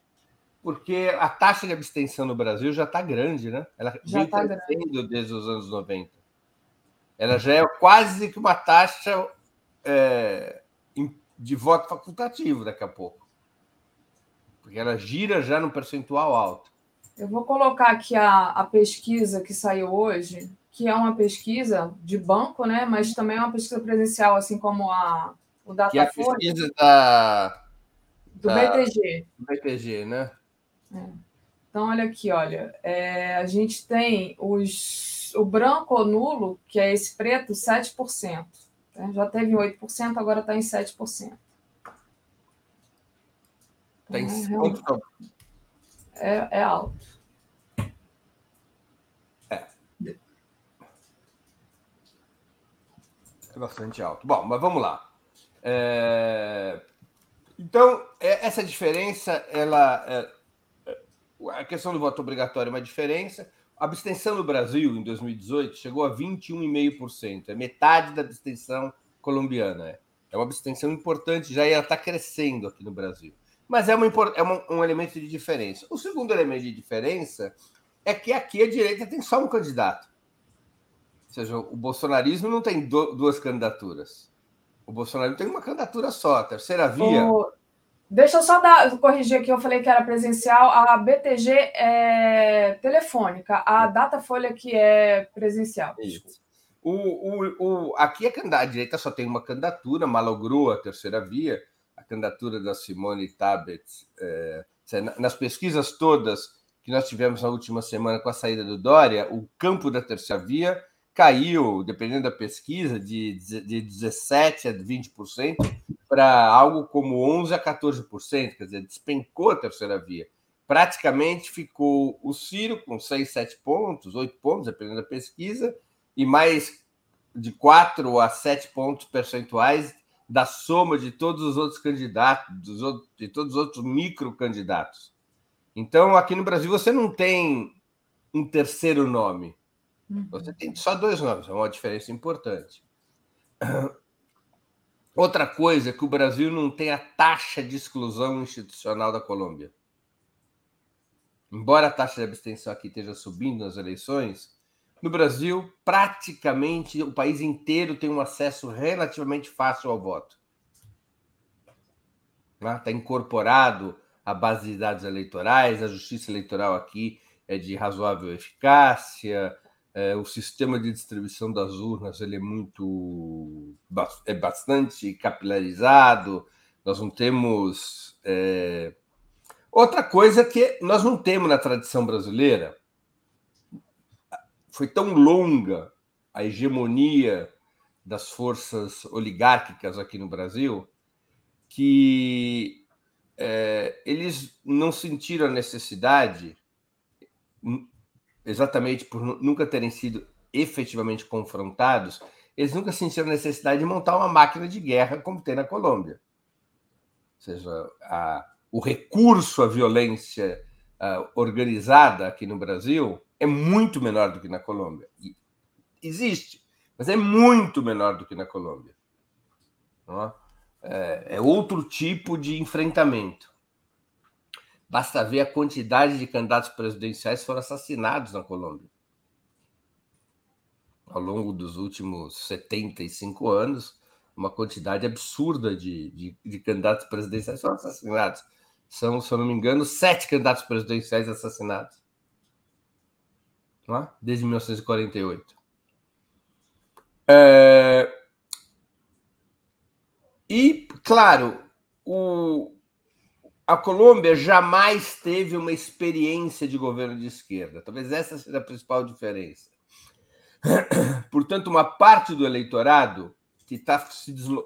se afastando do, do uribismo, uma parte do eleitorado tem dúvidas em votar no Petro porque fica com medo de pular numa piscina vazia. Puxa, se ganhar a esquerda aqui, o país vai para outra guerra civil, seria a 18 hum. desde 1815. Vai para outra guerra civil, os militares não vão deixar, o Petro não vai saber governar, o país vai viver uma crise dramática, tudo vai piorar. Eu não gosto do uribismo, não gosto do governo Ivan Duque, então deixa eu votar aqui num candidato que não é do uribismo abertamente, mas também não é esquerda. Esse sentimento não existe na população brasileira, porque a população brasileira já viveu um governo de esquerda, foi o próprio governo Lula, mais o governo Dilma, viveu um período de 13, 14 anos e, ok, sabe o que, o que, o que são esses governos, o que trouxeram de bom para suas vidas, se trouxeram ou não trouxeram paz para o Brasil, se foi um período ou não de estabilidade. Então, ter já vivido essa experiência faz com que o voto do medo não tenha muito fluxo no Brasil. Pouca gente pensa assim: ah, não vou votar no Lula, até não quero votar no Bolsonaro, Bolsonaro mas vou, não vou votar no Lula porque ele pode levar o país para uma guerra, pode levar o país para uma confrontação, pode levar o país para instabilidade. Ninguém pensa assim. Muito pouca gente pensa assim. Né? Exatamente porque já se viveu uma experiência de governo de esquerda com seus acertos, com seus erros, aí cada qual tinha suas conclusões. A Colômbia não. Então, o, o fato inédito inibe um pouco o eleitorado na Colômbia. Ou seja, a busca de um candidato que fosse, de, que tiver, fosse um pouquinho de oposição ao, ao uribismo, mas não fosse de esquerda, a busca por essa terceira via, vamos usar o linguajar brasileiro, ela tinha uma base relativamente sólida. Aqui no Brasil, não. Aqui no Brasil, não. Então, são processos muito muito distintos. Na Colômbia, por exemplo, a política de alianças do Petro foi completamente diferente da política de alianças do Lula aqui no Brasil. É? A política de alianças do Petro ela teve uma, uma, marca, uma marca, um marcador mais à esquerda. Basta ver que a Francia Marques, que é a vice é, do Petro, vem dos movimentos sociais, é uma mulher negra vinculada à luta antirracista, vinculada a um programa ambientalista, ou seja, ele trouxe a Colômbia popular, lutadora e moderna para dentro da sua chapa. Né? Ele, ele apostou em criar uma onda de militantismo para poder enfrentar a máquina guerreira do uribismo. E o fez bem. E o fez bem. Porque é, sem ele passar uma mensagem desse tipo, ele teria dificuldade em criar a onda progressista que permitiu ele se sustentar com 40% dos votos e passar para o primeiro lugar. É? E passar em primeiro lugar do, da primeira volta para a segunda. É? Aqui no Brasil, outra política de aliança, enfim, são muitas as diferenças, são realidades muito. muito específicas, né? embora sejamos países vizinhos, o Brasil e, e a Colômbia, são realidades muito heterogêneas. Né? Agora, Breno, é, deixa eu só ler aqui, agradecer o pessoal que está colaborando, e aí eu queria que você falasse especificamente sobre essa questão do primeiro turno, já Lula dando primeiro turno nas duas pesquisas, né? O que, que você acha que agora a gente, como é que a gente deve proceder, né? O campo progressista deve proceder para é, continuar e crescendo. O Yuri Vanderlei diz assim, faz uma pergunta também, se você pode responder. Breno, acredita em um novo tsunami da educação contra os ataques do governo federal? Manifestações sendo chamadas pelas entidades para o dia 9 de junho. E o perfil Ask Me Why. É, bom dia, Daphne Breno. No Brasil, apesar da cirrose e de outros fatores, em outubro será Lula no primeiro turno. Então, é, eu passo para você Olha, falar um pouco especificamente dessa pesqui dessas pesquisas do Lula no primeiro turno e, uh, se quiser responder, o Yuri. Olha, Daphne, é... as pesquisas que saíram do forno nessa última semana, incluindo a de hoje, do BTG FSB, elas apontam uma forte chance do lugar no primeiro turno, até porque a, as eleições estão caminhando para terem um turno só por falta de candidatos. Na prática, nós temos hoje só três candidatos. Dois candidatos que formam uma bipolaridade e um candidato fraquinho, que é o Ciro Gomes, lá com seus 6 a 8%. Então, na medida em que você vai sangrando as outras candidaturas, elas vão saindo do páreo, você vai criando um universo de antecipação do, do segundo turno para o primeiro turno. Então, esse cenário vai, vai esse cenário está sendo é, construído. É inevitável que seja assim até o início de outubro? Não, não é inevitável. Podemos ter surpresas. É, é necessário ver que tipo de apoio vai ter a Simone Tebet. É necessário ver se o próprio bolsonarismo, de alguma maneira, embora eu acho que falte, é, digamos, operacionalidade política ao, ao bolsonarismo, coisa que o, o uribismo tem, mas o bolsonarismo não, que era, seria do interesse do bolsonarismo fortalecer a candidatura da Simone Tebet nessa altura do campeonato, né? Ou seja, fazer com que parte do voto de oposição ao Bolsonaro, ao invés de ir para o Lula, fosse para Simone Tebet ou mesmo para o Ciro Gomes, de tal maneira que o Bolsonaro evitasse uma derrota no primeiro turno. O, aí vem uma semelhança, talvez a única semelhança importante com o processo colombiano. Isolada a extrema-direita, corre o risco de perder no primeiro turno. Se ela consegue alimentar uma, uma falsa oposição que divida os votos do outro lado, ela poderia passar para o segundo turno. Nem dá ideia, né? Por favor. Não, na prática, claro, né? Tô brincando. quem cumpre esse papel, pela sua própria lógica, é o Ciro, e a Simone Tebet pode cumprir esse papel. Sim. Mas eu não acredito que o, Bolso... o bolsonarismo não tem o, o, tipo de estrutura de inteligência política do uribismo. O bolsonarismo é muito mais tosco que o uribismo. O, o, o, o Uribe tinha, uma, tem, tinha e tem uma capacidade de manobra eh, muito experimentada, muito antiga, muito muito azeitado. O bolsonarismo não tem essa capacidade tática de fazer esse movimento. Não tem nem os instrumentos para fazer esse movimento, porque o uribismo tem um controle absoluto sobre os meios de comunicação da Colômbia, ou quase absoluto, coisa que o bolsonarismo não tem aqui. Enfim, é difícil, né? Mas então, a tendência que nós temos hoje é fortaleceu-se a tendência da parada resolver no primeiro turno, por falta de candidatos, inclusive. Você... Um segundo fator importante: a desistência do, do Dória, ao contrário da desistência do Moro, levou votos para o Lula. É. Esse foi o grande fator, é, o grande fato novo entre as pesquisas anteriores e da semana passada. Quando o Sérgio Moro saiu do páreo, o Moro se fortaleceu, ele recuperou votos que eram, que eram dele e tinham ido para o Sérgio Moro. São os votos da extrema-direita. O Sérgio Moro, vou aqui fazer uma comparação indevida. O Sérgio Moro era uma espécie de Rodolfo Fernandes do uribismo. Ou seja, o, o, o bolsonarismo. É... Perdão, era uma espécie de Rodolfo Fernandes do bolsonarismo. O bolsonarismo, aos olhos do eleitorado de direita, tinha duas candidaturas. Uma candidatura raiz, a do Bolsonaro, e uma candidatura é, paralela, que era do Sérgio Moro. Quando o Sérgio Moro sai da disputa, os votos retornam ao Bolsonaro. Com o Dória, e de certa maneira foi surpreendente isso, eu mesmo me surpreendi com a dimensão disso, para te falar a verdade. A, de, a saída do Dória, eu pensava que teria mais equilíbrio, parte indo para o Lula, parte indo para o Bolsonaro. Mas foi maciçamente o voto do Dória foi para o Lula. Maciçamente foi para o Lula.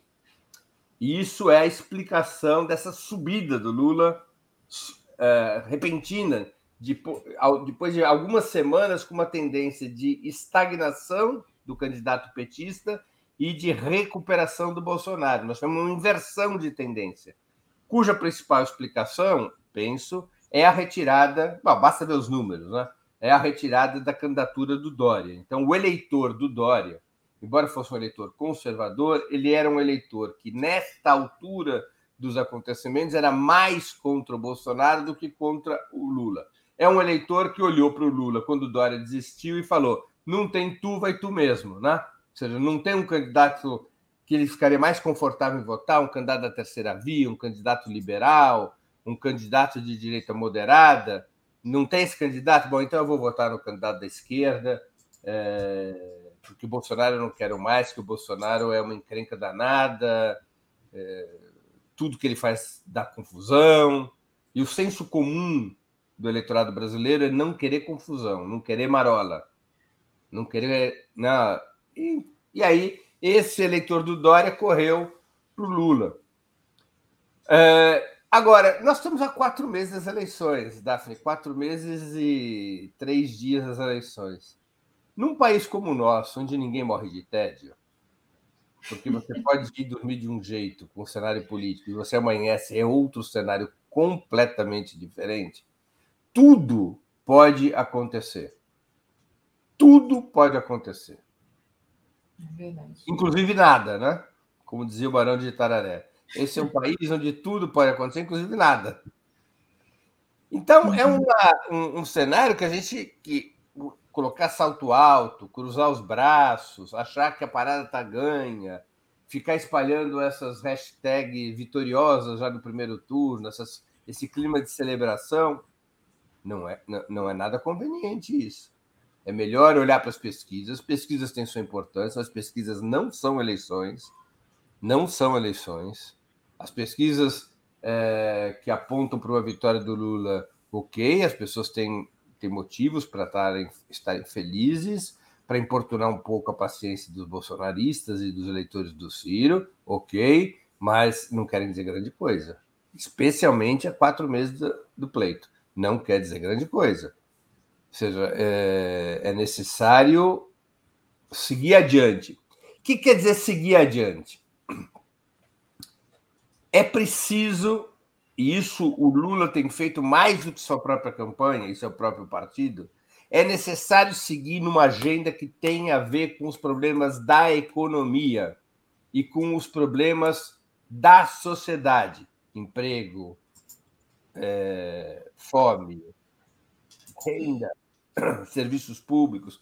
Não se pode cair na armadilha do Bolsonaro de ficar discutindo é, os temas da institucionalidade, o tema da liberdade, a confrontação do Bolsonaro com o STF, a defesa da normalidade democrática contra o autoritarismo. Isso são temas que interessam a uma pequena minoria do povo. O que importa, está aí a manchete do, do, da Folha, não é? Economia é o que decide as eleições. É essa pauta que interessa. O Lula vai muito bem nessa pauta, nas suas redes sociais, nos seus discursos. Fez um discurso brilhante na última sexta-feira, na plenária com os movimentos sociais, um discurso muito programático, enfático, que é hora do Estado parar de dizer não ao povo e sim aos bancos e às empresas. Ele fez uma demarcação do que vai ser seu governo, do ponto de vista dos interesses da economia, do, ponto de vista da economia, das reformas sociais, muito forte o discurso. O Lula vai bem, a campanha dele e o, e o seu partido têm que marchar nesse ritmo, marchar nesse ritmo, cada vez com mais força. Então, eu acho que, que é esse o cenário. Acho que a campanha está é, começando a pegar no breu do ponto de vista da comunicação. Eu tenho muita confiança no trabalho que pode fazer o deputado federal Rui Falcão, a quem entrevistarei quarta-feira às 11 horas. Será um quadro muito experiente, já participou da direção de muitas campanhas presidenciais. É, então, eu acho que a coisa vai bem, mas é necessário arregaçar a camisa e meter chumbo. Né?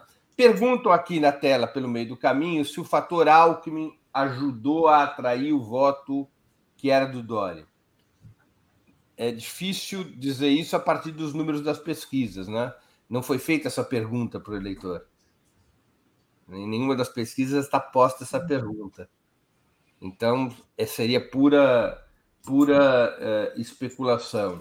Quer dizer, se não tivesse o Alckmin na chapa do Lula, esse eleitor do Dória, ele deixaria de, de optar pelo Lula, optaria pelo Bolsonaro? Difícil saber, não é? Difícil saber. Não posso dizer sim, eu não posso dizer não. É, teria que fazer uma pesquisa específica sobre isso. Não se pode negar essa hipótese, não se pode afirmar essa hipótese, porque não tem base material para essa análise. Eu não conheço nenhuma pesquisa que tenha aferido isso. Há argumentos pró e argumentos contra, é, por especulação, mas aí é, eu não saberia é, é, responder. Precisaria ter sido feita uma pesquisa específica. E sobre a outra questão levantada pelo Igor, né, que é o rapaz que perguntou? Foi o Yuri. Olha, o Yuri, Yuri. Olha, veja só, eu torço para que sim, mas eu não acredito. Por que, que eu não acredito? Vou dizer uma coisa simples. Primeiro, eu mesmo, que sou uma pessoa relativamente bem informada, porque dependo disso para colocar a comida na mesa, estar bem informado, nem sabia desses, dessas, dessas manifestações dia 9 de junho. Fiquei sabendo pelo comentário do Yuri. Eu não sei se a Daphne sabia, eu não sabia. não, sabia, eu... não, não sabia que já estava marcado, não. Então, Estou sabendo que está sendo cobrado, né? Que, que então, faça... aí, aí você veja, veja só que aí a gente já tem um elemento. Nós estamos no dia 31 de maio e jornalistas que dependem disso para o seu ganha-pão e que, portanto, tendem a ser mais informados que a média, nem esses sabem dessa manifestação dia 9 de junho. Então, nós temos aí um problema de comunicação, de convocação. Segundo, eu vou dizer uma coisa chata, que eu sei que as pessoas vão ficar chateadas comigo, mas é a vida. O povo brasileiro tomou a decisão de resolver seus problemas nas eleições. O Pode. Povo? O povo tomou essa decisão. Eu não tenho nenhuma dúvida. Essa decisão foi tomada no ano passado. E não é uma novidade na história do país. Às vezes o povo toma essa decisão. Toma essa decisão por quê? Porque é muito. Ou porque considera que é perigoso ir às ruas, tivemos pandemia, ou porque acha que ir para as ruas não vai resolver, não tem força suficiente, ou porque, enfim, e olha para o cenário e diz: bom, como é que dá para resolver essa situação? Onde é que eu tenho chance de ganhar? Qual é o caminho que me leva à vitória? E o caminho que leva à vitória são as eleições, porque é o que está sendo batido pela direita, a mídia, e pela esquerda o tempo todo. O que resolve são as urnas. O que resolve são as urnas. Se diz isso há décadas, que o que se resolve são as urnas. Nós não criamos no Brasil, talvez essa tenha sido uma grande falha dos governos petistas, uma cultura diferente, de que a participação popular permanente em combate é o que resolve a parada. Não foi criada essa cultura no país. Ao contrário, foi criada uma cultura de que o que resolve é a eleição, que o povo é espectador e beneficiário da política, e não a gente. Então, isso já sempre foi forte na cultura política brasileira e continua sendo forte. Então, a tendência, se a gente olhar para o ano passado e para esse ano, a tendência principal daqui até outubro é que essas mobilizações que são necessárias, são importantes, vão ser mobilizações de vanguarda. Vão ser mobilizações dos setores mais é, organizados do povo. Né? O que é um universo pequeno, né, Daphne? O universo da, da vanguarda brasileira, o que eu chamo de vanguarda? São aqueles homens, aquelas mulheres das mais distintas idades e áreas de atuação, nos mais diferentes locais do país, que militam estavelmente, que participam da vida política, sindical e cultural do país. Cultural no sentido da produção cultural. É um universo de um milhão, um milhão e meio de pessoas. Esse é o universo da vanguarda brasileira a gente conseguiu colocar todo esse universo na rua contra o golpe sofrido pela presidenta Dilma Rousseff. A, a direita conseguiu extravasar seu universo militante e mobilizou a massa das camadas médias. A esquerda não conseguiu fazer isso. A esquerda conseguiu mobilizar essa vanguarda. Também nas manifestações contra o Bolsonaro no ano passado, o que foi possível mobilizar foi essa vanguarda, esse um milhão, um milhão e meio. Fora dessa vanguarda, por razões estruturais ou razões conjunturais, está muito difícil a mobilização. Não é um problema apenas da vontade, do empenho e da eficácia da vanguarda na convocação do povo. Tem horas na história em que o povo não quer ir ao encontro. O povo não é uma abstração que está sempre disposto a lutar. Não existe isso. Tem certos pensamentos na esquerda que operam com essa categoria, né? Por exemplo, é da tradição do trotskismo falar num negócio estranho chamado crise de direção. Então, é sempre, sempre funcionaria assim, nessa tal crise de direção. O povo está sempre disposto a lutar, a classe trabalhadora está sempre disposta ao combate.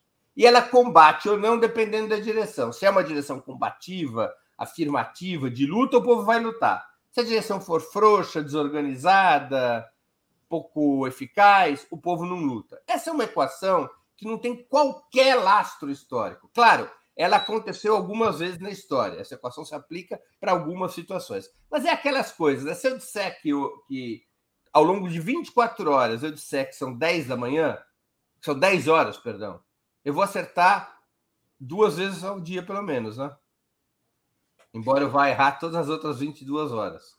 Mas será que essa falta de, de vontade de lutar já não é porque, como você disse, a, a eleição do Lula, entre aspas, as pessoas acham que já está garantida? Quer dizer, é o famoso salto alto? É, é, um, é um conjunto de fatores. Daphne, eu vou fazer um paralelo histórico. Em 1974, a esquerda estava dizimada pela ditadura, mas dizimada. Não, não sobrava é, ninguém para contar história a, a direção de todas as organizações de esquerda. Ou tinham sido assassinadas, ou estavam presas, ou estavam exiladas, ou estavam clandestinas. A fragmentação da esquerda era enorme, a divisão da esquerda era enorme. No entanto, irrompe uma crise econômica fortíssima, provocado em 73 pela greve do, do, do petróleo. Né? Uh, havia um mal-estar econômico, pela crise do petróleo, perdão houve a guerra eh, de Yom Kippur eh, eh, entre Israel e os países árabes, o preço do petróleo dispara 10 vezes em 73, vem inflação, vem recessão, acaba o milagre brasileiro, vem desemprego, é uma crise muito pesada. E havia muita insatisfação no povo. Mas não houve luta, não houve greve, não houve manifestação, porque o povo estava com medo da ditadura. Porque o povo sabia que se fosse para as ruas, ia apanhar ia morrer.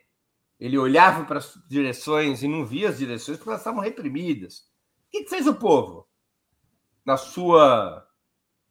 É, marcado pela sua tradição e pelas suas experiências. o povo olhou para o calendário eleitoral, havia eleições no final de 74, apenas eleições parlamentares, durante o regime ditatorial, depois de 1966, não havia mais eleições para cargos executivos, evidentemente não tinha para presidente, não tinha para governador, não tinha para prefeito da capitais, só tinha para prefeitos é, fora das capitais e do, dos municípios de segurança nacional.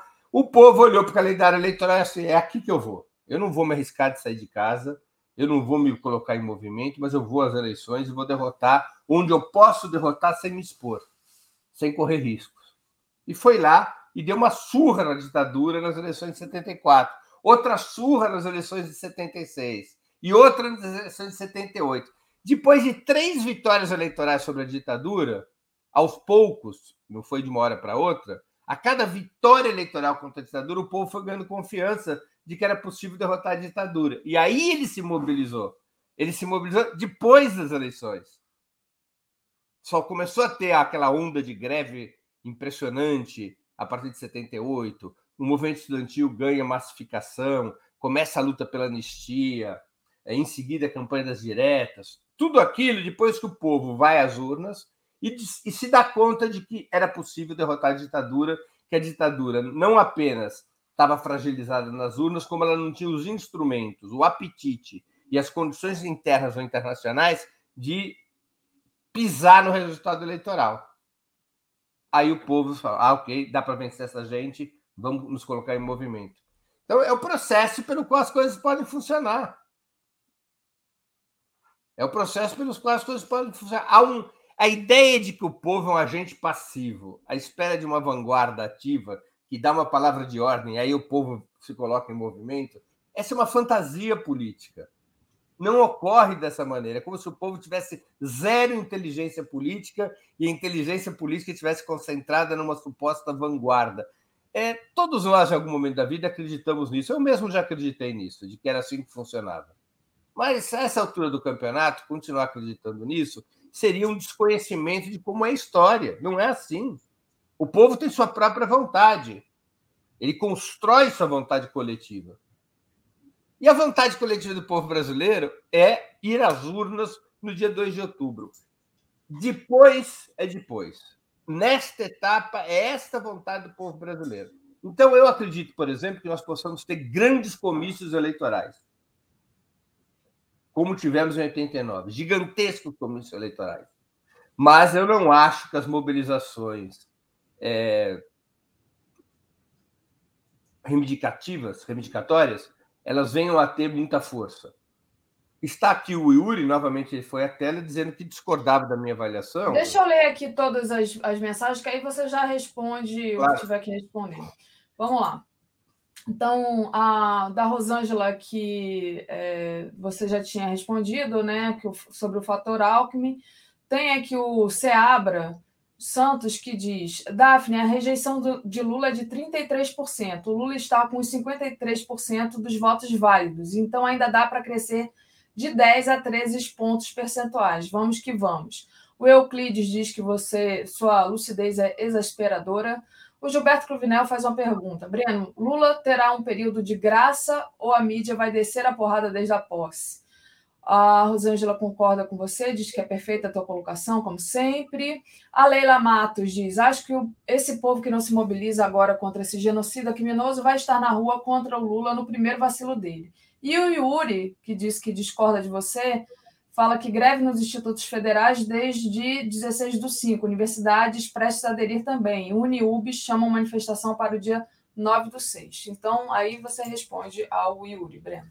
Não, eu digo, não, é, é, ele disse que discorda. Eu não tenho uma avaliação, porque eu realmente estou sabendo agora dessa manifestação. Acho que a tendência é ser uma mobilização de vanguarda. Eu torço para estar errado. O setor da educação é o que normalmente tem maior facilidade de mobilização. Se o setor da educação não se mobilizar, quanto mais os outros. Mas se o setor da educação conseguir uma mobilização forte, talvez sirva de inspiração para outras lutas. Agora, eu não vejo os elementos para um tsunami da educação. Eu não vejo uma repetição do cenário de 2019. Eu não vejo é, esse ambiente. Agora, eu posso estar errado e eu torço para estar errado. Eu torço do, profundamente. Me diga onde for, eu não sou mais estudante, mas eu não sou do setor da educação, mas me diga onde é que vai ser a manifestação aqui, aqui em São Paulo no dia 9 e eu estarei presente. Tô, tô nessa agora. É, eu acho que a tendência é essa, ou seja, o povo colocou suas fichas na disputa eleitoral. Para o bem ou para o mal, isso não é um elogio, não é uma, uma, uma, uma confissão de satisfação. É apenas um registro analítico do que eu vejo, dos, dos números, da nossa experiência recente. É, eu acho isso. O povo decidiu que esta parada, chamada parada antibolsonarista, o povo vai resolver nas urnas. E, de fato, tem um outro comentário aqui que a gente tem que estar atento. É, eu vou fazer, eu respondo em combo, duas em uma.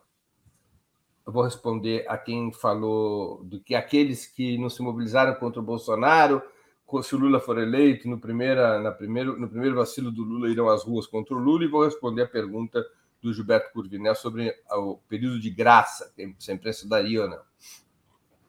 Na hora que o Lula for eleito, a expectativa será gigantesca. Gigantesca. Porque são muitos anos já, nós estamos falando aí de oito anos, porque a situação começou a piorar em função da pressão dos setores conservadores, já em 2015, né? ainda durante o governo Dilma, a situação econômica e social do país começa a piorar muito. Então, nós temos aí oito anos de retrocessos do povo brasileiro. Quando o Lula tomar posse em 2023, nós vamos estar quase. É, vamos ter completado oito anos de retrocesso. A situação é muito difícil e a expectativa vai ser enorme, até porque o eixo de campanha escolhido aumenta essa expectativa. Vamos aqui conversar entre nós muito claramente. A campanha não, não expôs até agora, por razões óbvias, um programa detalhado, um rumo. Por que, que não pode fazer isso? Porque criou-se uma frente tão ampla que, se for apresentar um programa muito detalhado agora, corre o risco de começar a ter problemas nessa frente ampla. Então, adiou-se o lançamento do programa lá para agosto, para não dar mais tempo de criar marola dentro dessa coalizão de forças que apoiam Lula. Então, a campanha é toda organizada de uma forma centralizada na figura do Lula. O Lula é o programa. O Lula é a saída. O Lula é a salvação. É uma campanha um pouco sebastianista. Tá? Então, isso lança sobre a figura do Lula um grau de expectativa gigantesco. E não é uma expectativa do mal, é uma expectativa do bem, daquilo que o próprio Lula, o PT, as forças de esquerda estão falando. Eleger o Lula, o mundo vai mudar o Brasil vai mudar. Essas expectativas gigantescas colidem com as dificuldades estruturais do país, com as dificuldades políticas para impor uma agenda de mudanças. Colide com a própria vontade das forças aliadas ao Lula de impor uma agenda de mudança. Então, não é mágico, né? Ele não vai chegar e vai performar uma mágica. A expectativa pra... vai ser de que em 90, 100 dias comece a haver mudanças. Se o Lula não atender essa expectativa, de fato ele vai se ver numa situação delicada. O povo vai se mexer e podem acontecer muitas, muitos fatos surpreendentes e contrários ao governo. Isso tem que estar. Tá, é, o Lula tem, creio eu, absoluto conhecimento disso. Sim. De que se nos primeiros 100 dias do governo não forem emitidos claros sinais de mudança, ele pode se ver com manifestações populares contra o seu governo. É do jogo isso. É do jogo. Sobre a imprensa. A imprensa funciona, Cunha, mais ou menos assim. Ela olha para um resultado eleitoral e transporta esse resultado para o plano comercial. Então, se você tem, por exemplo, vamos supor que no primeiro ou no segundo turno Lula ganhe com 60%, 65% dos votos, não faz muito sentido comercial a imprensa disparar contra o Lula com toda a força logo de cara. Ela vai estar colidindo com o sentimento dos eleitores, que é também o sentimento dos seus leitores e espectadores. Então, em geral, os grandes meios monopolistas de comunicação, eles aguardam uma certa queda, um certo mau humor dos eleitores com determinado presidente para começar a carga pesada, para que não haja danos comerciais nessa operação. Então você pega um jornal como a Folha, você tem exemplo para a Folha, poderia estar Globo, qualquer outro. Bom, na hora que se o Lula ganha 65 a 35 contra o Bolsonaro, a Folha vai sair disparando contra o Lula no primeiro dia, sendo que provavelmente essa proporção 65-35 contra o Bolsonaro entre os eleitores da Folha deve ser 75 a 25, ela vai brigar com 75% dos seus leitores logo de cara? Não. Ela vai esperar que esse 75 se transforme em 40, ou em 45, ou em 50. Até lá, ela vai tentar ajudar a, a cair esse número, mas de uma maneira suave, sutil, sem é, entrar numa guerra aberta. A guerra aberta acontece quando o eleitorado, quando os cidadãos já se inclinaram para uma outra tendência contra o governo que foi eleito. Então, não é propriamente um período de graça, não é uma coisa generosa, cavalheiresca da, dos monopólios da mídia em que eles se dizem, não, todo governo tem direito a seis meses como período de graça. Não é uma coisa assim, é, uma trégua. Não, é um cálculo comercial. Eles não podem brigar contra a maioria do país porque eles perdem espectadores, perdem eleitores. Eles esperam. Eles dão um certo tempo. Às vezes o tempo é curto. Vê no Chile. Chile agora. Pô, a imprensa chilena bate no Boric, que é um governo ultra moderado, mas de uma maneira já muito violenta. Por quê? Porque rapidamente o apoio ao governo Boric já caiu. A rejeição uhum. ao governo dele já é altíssima. Ele já não tem maioria no país, maioria, digamos assim, na opinião pública. Né? Aí a imprensa vai com tudo. No início, ela ia sutil, venenosa, mas sutil. Agora, Vai com tudo. Breno, a gente estourou nosso tempo aqui, já estou com o Brian aqui esperando para entrar aqui na nossa transmissão. Queria que você trouxesse para a gente a programação rapidamente do Opera Mundo.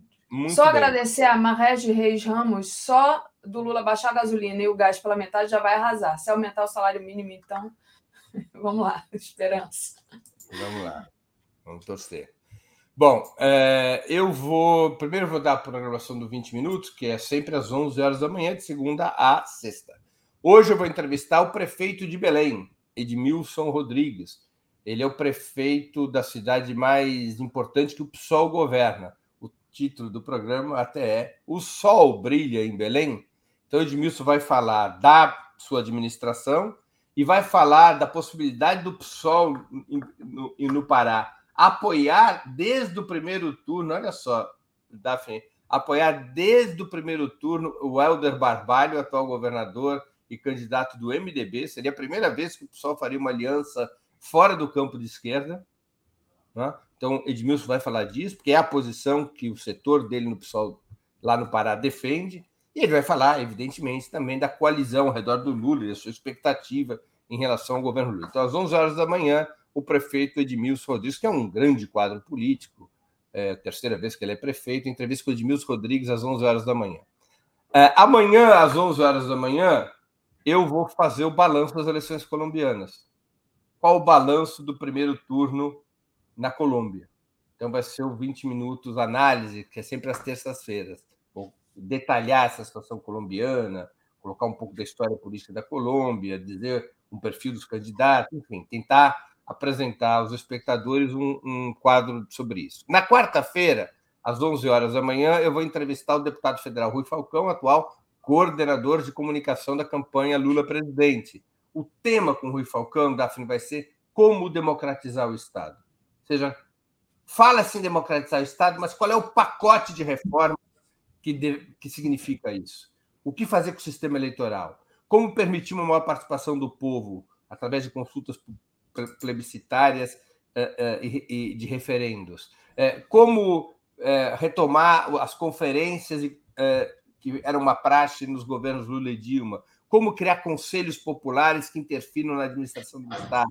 O que que, qual o balanço da experiência petista de orçamento participativo e como isso poderia ocorrer no plano federal? Como construir poder popular e como conseguir aprovar essas reformas? Constituinte, sim ou não? Então, esse é o pacote de temas com o deputado Rui Falcão, quarta-feira, às 11 horas, uma entrevista bem interessante. Na quinta-feira, às 11, eu vou entrevistar o advogado Gilberto Bercovitch. É possível anular as privatizações? Ele é um especialista nisso e vamos falar das privatizações que ocorreram na Petrobras, na Eletrobras, mesmo da Vale do Rio Doce, e discutir quais são os mecanismos. Dá para reverter as privatizações? Como que um novo governo poderia atuar nesse sentido? Então, essa é a conversa com o Gilberto Bercovitch na quinta. E, finalmente, na sexta-feira, às 11 horas da manhã, eu vou entrevistar o jornalista Reinaldo Azevedo. O tema com Reinaldo Azevedo é como anda a frente antifascista. Vocês sabem que Reinaldo Azevedo, um importante jornalista no país, não é um homem de esquerda, é um, é um liberal que foi do antipetismo ao antibolsonarismo, que combateu a Lava Jato e que está em luta contra o Bolsonaro e aparentemente praticamente é, apoia a candidatura do Lula. Então ele, vamos conversar com ele sobre a conjuntura atual e como anda a frente antifascista. Então esses são cinco programas 20 minutos. Finalmente, no Sub 40, eu vou entrevistar uh, na quinta-feira às 7 horas da noite a Luísa Melo. Uh, ela é uma terapeuta ocupacional, uma militante política de 20 e poucos anos e uma especialista em saúde pública. O tema do programa é Saúde não é mercadoria. Na quinta-feira, às 7 horas da noite, no Sub 40. E hoje, às 7 da noite, nós temos aquela mesa semanal do Opera Mundi, comandada pela Fernanda Forgerini, sobre a situação internacional. O tema de hoje, como não podia deixar de ser, é Colômbia. Perfeito, Breno. Então, boa semana para vocês é, de trabalho lá no Opera Mundi. Muito obrigada pela sua análise. Eu que agradeço, Daphne. Um bom dia, um boa, uma boa semana para você, um bom dia e uma boa semana para todos e todas que nos acompanharam. Valeu. Deixa eu trazer aqui. Comentário de Brian Meir. Bom dia, Brian. Só quero falar que aquele foto não foi tirado em Recife. Não, precisa urgente trocar aquela foto, viu? Independente de não ter sido tirada em Recife, eu acho que precisa urgente trocar. Não te favorece, mas vamos lá.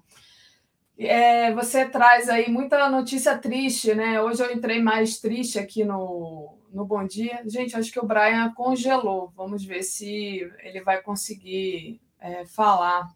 Vou aproveitar e agradecer aqui o comentário do Haroldo Henrique que disse: Breno, é só, mas não suficiente alterar a política de preços da Petrobras. Pau na máquina é, Petrobras, pública e lucrativa. Vamos ver se o. Brian, você voltou agora. Que bom.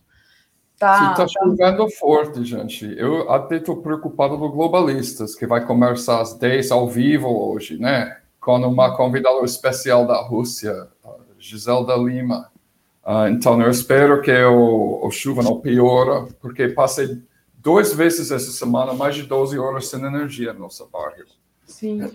Então, para falar... fiquei muito sem energia. Mas é. vai lá, é, vamos falar de Recife, né? Grande tragédia aqui. Tá Deixa eu colocar na tela. Imagem, né? Sim, eu estava filmando ontem na Vila dos Milagres, no parte Buracão,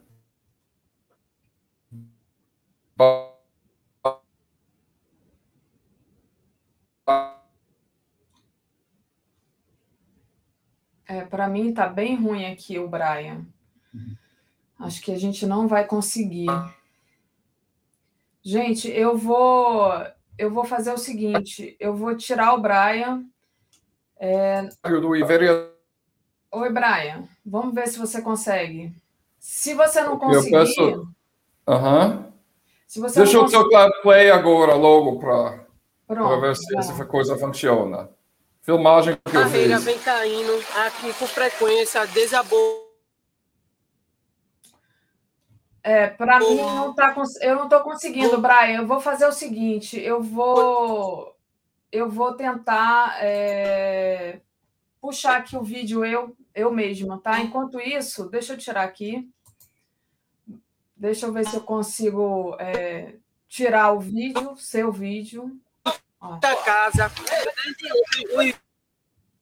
Eu vou, eu vou baixar o vídeo aqui para a gente assistir. É, que o Brian tinha falado que ia colocar, mas a internet dele está muito ruim. Então vamos ver se eu consigo. É... Barreira vem caindo. Baixar aqui, vamos lá. Okay. Deixa eu colocar aqui. Brian. Sim. Tá muito ruim, não estou conseguindo é, passar o vídeo. Você não conseguiu passar o vídeo, na verdade. Então eu vou, eu vou baixar ele aqui. Enquanto isso. Ok, eu vou ver falando, então. O que aconteceu, né? Então, meu anal, eu já trabalhei muito com emergências. Eu era chefe do Força Tarefa Internacional do, do, do terremoto no Haiti, do, do ONG ActionAid, onde eu trabalhei, que é um ONG de crianças, né? Para crianças não é uma coisa ligada com a fundação, uh, com o Deep State ou nada disso, né? Já trabalhei nos enchentes em, em Maranhão, então eu tenho um certo uh, conhecimento disso. Eu fui lá no área de risco, a Defesa Civil está lá, tem muita gente enterrado, entendeu? É, esse número 84 vai subir muito nem como ano passado em, em Petrópolis. Eles começam com um número baixo, enquanto a história fica saindo do ciclo de notícias, uh, o número de mortes cresce. E que eu entendo que hoje de manhã tem mais deslizamento. Opa, ele travou novamente. Enquanto isso, eu estou baixando aqui o vídeo. Já vou pedir para o pessoal deixar o like. Vamos ver se ele volta. Brian? É, tá bem ruim. É devido à questão realmente das chuvas lá, né? Tá chovendo muito. Oi, Brian. Então, desculpa. Imagina. É, o que eu estou dizendo é que uh, enquanto sai do ciclo de notícias internacionais, o número de mortes vai ficar crescendo, crescendo. Infelizmente, isso que eu acho que vai acontecer. Agora, uh, eu falei com várias moradoras que está não está querendo sair, está com medo, deixando tudo para o último minuto porque eles ficam preocupados com várias aqui coisas. Com frequência, desabou muita casa, tem muita gente que está subterrado ainda, tem aqui os meninos que estão tá ajudando, tudo com o trator, bombeiro, desde ontem, o, a comunidade, tudo está ajudando a gente, mas está sofrendo, né? Porque tem parente ali, tem vizinho conhecido, tem criança ali embaixo. Então, agora cortei o sol, né? Essa filmagem, toda a filmagem que eu fiz ontem, Uh, esse foi só no, no beira do BR. Começou a chover forte para 15 minutos e deu nisso, né? É, e o que aconteceu? O que acontece, Daphne? Como sempre, eu respeito o trabalho dos bombeiros nessas situações do, do defesa civil e tal. Ele está na área, ele está ajudando pessoas tiros eletrodomésticas das casas que estão tá na área do risco do desabamento. Mas o, o grande falha do Estado é nessas situações que se repete, vem se repetindo. Eu lembro desde eu mudei para o Brasil em 91, que ninguém investe em prevenção disso. Esse, olha, coloca lona de plástica. Essa é uma medida emergencial que eu vi em Recife fica anos e anos essas lonas de plástico. O certo de construir um muro de contenção. Né? Aqui você veja o bombeiro, é, essa é a Liana lá, ela que me levou para essa área. A gente entrou e fomos expulsos pela Defesa Civil depois, porque eles estavam mandando todo mundo embora, uh, preocupado que outros deslizamentos iriam acontecer. E como está chovendo muito forte em Recife hoje, infelizmente eu temo que vai, vai acontecer de novo, né? Agora, o, o problema é isso, termina, todo mundo esquece, né? Esses aqui são muros de contenção, no outro lado, ela estava apontando, e esse é o temporário. Né? Então, o problema é isso. Preciso investir quando termina, quando acontece, todo mundo chora, todo mundo fica dizendo: ah, meu Deus, vamos mandar dinheiro para ajudar as vítimas, não sei o quê. Mas esses desastres são 100% ou quase 100% preventivo, né? Pode prevenir, uh, prevenir, pode um, evitar, são evitáveis.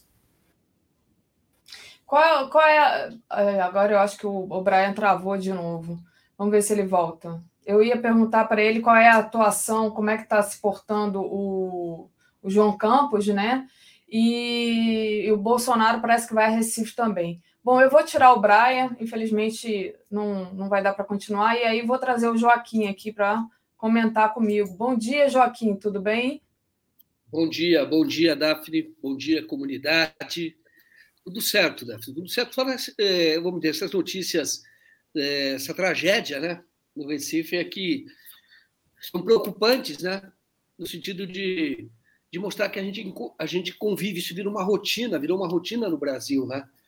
E, e, e quando eu vejo várias coberturas, é verdade que é, falta a, uma ação efetiva do poder público, mas a gente tem que ver o, a causa de tudo isso, né? Que nós temos a causa de tudo isso é a, a, o problema de renda no Brasil, que as pessoas têm que viver e vivem em locais que não são adequados, não poderiam viver lá. E evidentemente que elas não são culpadas por isso, porque tem que morar em algum lugar. Evidentemente, as pessoas têm que morar, as pessoas se viram, as pessoas é, sobrevivem, as pessoas buscam saídas. Mas o que há de fundo em tudo isso no Brasil, e isso é muito recorrente, é justamente a falta de uma política habitacional adequada que faz com que as pessoas é, procurem procurem não, vão viver em locais que não são não são adequados, mas de novo, elas não são culpadas. O que nós temos que discutir no Brasil, esse é o maior problema, é você ter é, você ter uma distribuição de renda, você ter uma política habitacional que seja coerente, que as pessoas possam viver em locais seguros, porque viver hoje em vários locais do Brasil é, significa um risco de morrer, justamente porque elas não podem ir para outro lugar. Essas estão lá. Agora, tem muitas que estão vivendo na rua, estão vivendo em cabaninhas. Aqui em São Paulo, o número é cada vez maior de pessoas que vivem em barracas. Então, essa é, é uma tragédia. O poder público, claro, que pode minimizar, pode atuar, mas o, o que há de fundo nisso tudo é, é, é essa iniquidade que existe é, na distribuição de renda do Brasil. Verdade. É, Brian. Eu, vou, eu voltei, mas eu só falar mais um ponto antes que eu vou Sim. embora. O grande falha do Estado em termos de política de habitação é que o volume do subsídio para a construção para a classe média é vastamente superior ao volume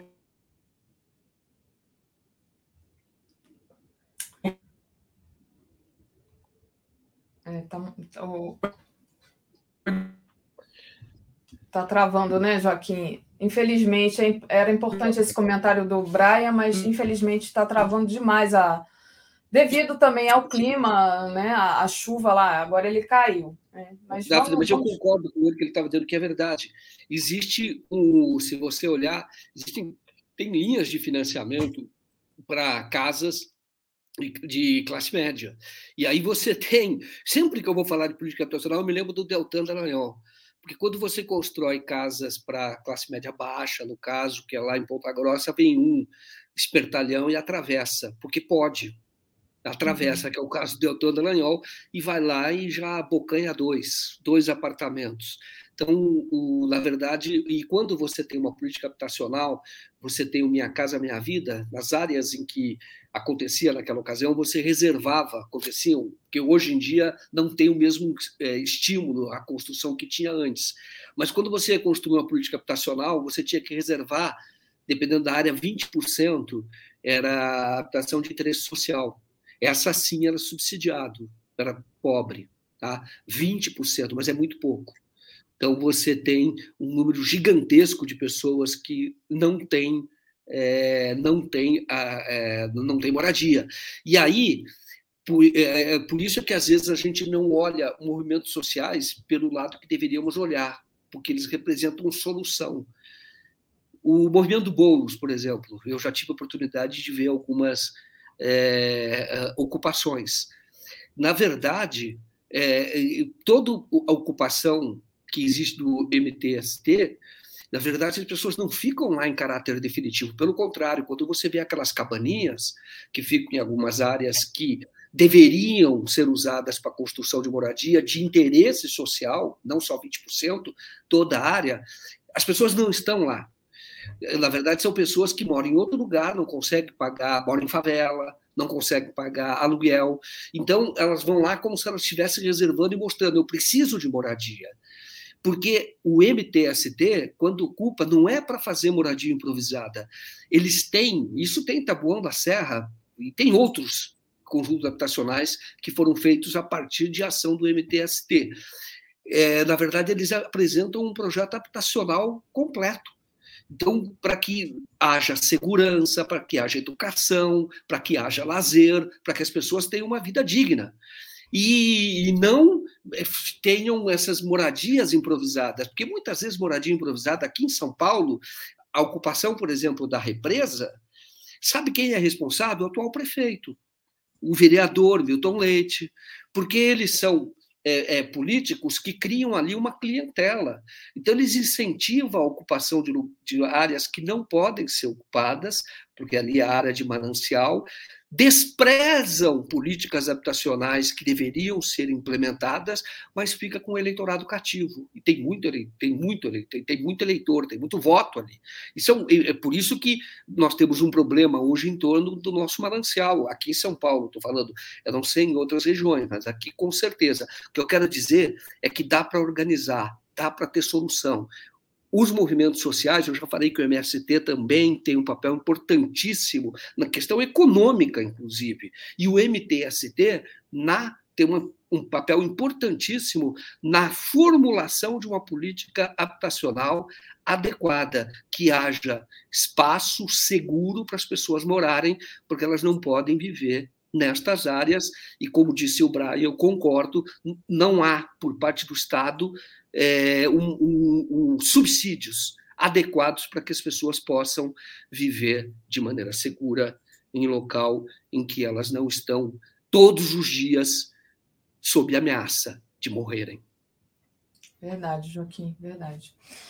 Joaquim, é, trazendo outra, outra notícia aqui, é, hoje saiu a pesquisa, que é uma pesquisa feita pelo telefone, mas que confirma a pesquisa Datafolha, que é uma pesquisa, foi uma pesquisa presencial, é, a vitória, a possibilidade de vitória do ex-presidente Lula já no primeiro turno, com 46% das intenções de voto. Então, queria começar com você por aí, né? Pelo menos uma boa notícia, né, diante de tanta tragédia. É verdade. O... Agora, você sabe o que, me chamou a atenção, Daphne, antes de entrar exatamente na pesquisa? Que eu dei uma olhada, fiz uma pesquisa da notícia, como é que a imprensa cobriu. Você está vendo aqui o 247, na abordagem correta, dizendo que o Lula pode ganhar no primeiro turno. Essa é a abordagem correta. Porque ele tem 46 e a soma de todos os outros dá 44. E indica é que o Lula subiu. Quando o Dória saiu, os votos não estão indo para a terceira via, porque a terceira via é o Lula. O Lula é a primeira, a segunda, a terceira via contra a via da desgraça, que é o Bolsonaro. Então, o que acontece é o seguinte: então, a imprensa não dá isso, que ele pode ganhar no primeiro turno, porque essa é a grande notícia. É isso que tem se consolidado. Que o Lula é líder, todos nós já sabemos há muito tempo. Toda pesquisa vai chover no molhado. Vai falar, não, o Lula é o líder da pesquisa. Toda pesquisa vai mostrar isso. Ele é o, aliás, o Lula é o líder há muito tempo. Em 2018, ele já tinha. É, ele já estava na frente venceria a eleição, certamente venceria se não fosse o Sérgio Moro, se não fosse a prisão, se não fosse o TRF4, não fosse o, o Félix Fischer do STJ. Então, é, é, agora, é, qual é a notícia neste momento? O que, que é o fato jornalístico? Que existe um movimento na sociedade para levar o Lula ao Palácio do Planalto no primeiro turno. É isso que as pesquisas estão indicando. Então, quando você olha todos os dados da pesquisa, você vê rejeição dos outros, você vê a, a, a mudança de voto, eu vou até comentar depois isso, quer dizer, aquele, qual é a segurança que as pessoas têm no, candidato, no, no voto daquele candidato. No caso do Lula, é de 80%. As pessoas dizem, olha, eu não troco o voto. Oito em cada dez. Não, o, o, do Bolsonaro, que é menor, a votação do Bolsonaro, mas tem um, um, grupo que também dá mais ou menos isso, é 79%. Os outros não, todos os outros podem mudar, porque as pessoas estão votando de acordo com é, a sua necessidade. Quando eu digo isso, a necessidade de economia, a necessidade de sobrevivência, de emprego, de salário maior, inflação controlada, que as pessoas querem viver melhor. Essa é a eleição da economia, realmente, muito acentuadamente, porque o golpe de 2016 jogou o Brasil no abismo, nós sabemos disso. E aí uma parte da população já não cai na, na ladainha, naquela conversa fiada que, que, vim, que, que era o do, do Sérgio Moro, Lava Jato, Bolsonaro, a nova política, o combate à corrupção, aquela papagaiada toda, porque nunca se tratou disso. Então, o Lula, a notícia é esta. O Lula, todas as pesquisas estão mostrando que o Lula ganha o primeiro turno. É difícil que o Lula venha cair. Agora, essa, por que, que a imprensa não dá? Porque a imprensa não tem interesse. Eu falei aqui no, no, na live com o Léo sábado, aliás, gostei muito dessa live, eu pessoalmente de, de participar, achei muito legal o diálogo com o Léo, mas o, justamente por isso, pela é, a, a, imprensa tentando esconder. Ela não quer que o Lula ganhe no primeiro turno porque ela quer um Lula fraco. O que é ruim para o Brasil, mas pode ser bom para os interesses que esta velha imprensa representa. Certamente é, porque está tentando extorquir o Lula. Agora, se o Lula ganha no primeiro turno, e essa tem que ser a luta de todo democrata, de todo patriota efetivo, aquele que quer o melhor do Brasil, para que a eleição seja resolvida no primeiro turno e por uma margem grande. E isso está indicando, a pesquisa está indicando, mas a imprensa esconde. Então, essa pesquisa, ela mostra, olha, saiu o Dória, o único que subiu foi o Lula. O uhum. único. O Lula subiu cinco pontos. Cinco pontos. O Bolsonaro ficou igual, o Ciro Gomes ficou igual. A rejeição ao Lula cai. A do Bolsonaro sobe. E que curioso, a do Ciro também sobe. E é, é gozado, o Ciro não era para subir. A rejeição do Ciro não para subir. Por quê? Porque o Ciro não teve o desgaste. O Ciro, o Ciro, o Ciro foi ministro do Lula até 2010, né? Depois acabou. O Ciro é o quê? Ele fica andando de um lado para o outro. Trabalhou com o Steinbrück, que é, que, é lá, que é da Fiesp, que é da CSN. Então, ele fica andando de um lado para o outro. Ele não tem desgaste de, de, governo, ele não é governo. Há quanto tempo ele não é governo, governo do Estado? Então, como é que ele consegue ter uma rejeição é, crescente? A rejeição dele é maior que a do Lula, o que é um absurdo porque ele não tem o desgaste de ser governo. Então, ele não era para ter essa rejeição. Mas a campanha do Ciro está sendo uma campanha de produzir rejeição. É um absurdo também. Porque se ele faz uma campanha propositiva e ele diz que tem projeto, e é o único que tem projeto, porque é ele que é a solução para o país, etc., a rejeição deveria ser pequena. Todo mundo deveria falar: bom, eu gosto do Lula, ele é a minha primeira opção, o outro poderia dizer: não, eu gosto do Bolsonaro, é minha primeira opção, mas eu posso votar no Ciro, entendeu? Porque o Ciro tem programa e o Ciro não tem os desgastes, mas não é assim. A rejeição dele é maior, está é, tá 49%, a do Lula 43%. E crescente, a do Ciro não era assim. É porque ele está fazendo uma campanha que é a seguinte: ele está ajudando o Bolsonaro, mas é gozado, é um kamikaze. Não é nem kamikaze, porque não tem ali uma causa, mas ele está se implodindo. Isso como alternativa, inclusive alternativa de, de, de, governo, de ocupar um outro cargo, eventualmente ser ministro. Ele está implodindo, ele, tá, ele só está colocando, ele só está aumentando a rejeição. E é gozado, né? E, e ele tem hoje um marqueteiro que dizem que é bom. Na verdade, não é, viu? João Santana não é. Na verdade, o João Santana continuou o trabalho do Duda Mendonça. O João Santana é malandro, entendeu? Ele, a esposa, são malandros, entendeu? Como eles é muito fácil trabalhar para quem tem o que mostrar. Isto é, o Lula e a Dilma tinham o que mostrar. Então, quando o João Santana herdou a campanha do Duda Mendonça, era muito fácil mostrar. Só fazer, é só dar visibilidade para aquilo que estava sendo feito. E muita coisa estava sendo feito. Agora uhum. ele está com o Ciro Gomes, o que ele consegue promover com o Ciro Gomes? O que, que ele está fazendo com o Ciro Gomes? É claro que tem a característica do Ciro, que, que é, pró, é até psiquiatra, né? outra questão, né? Mas um, um marqueteiro, então, que, que saia se ele não conseguir fazer nenhuma transformação. Porque eles ficam inventando, é o Ciranha, é o Ciro Games, é tudo conversa fiada. Mas o que, que o João Santana está produzindo? Ele está produzindo rejeição. Quer dizer, é, isso é um case. É um case. O cara, quando começou, tinha 40% de rejeição, tinha até menos de rejeição é, nessa campanha. E agora já está com 49% e é crescente.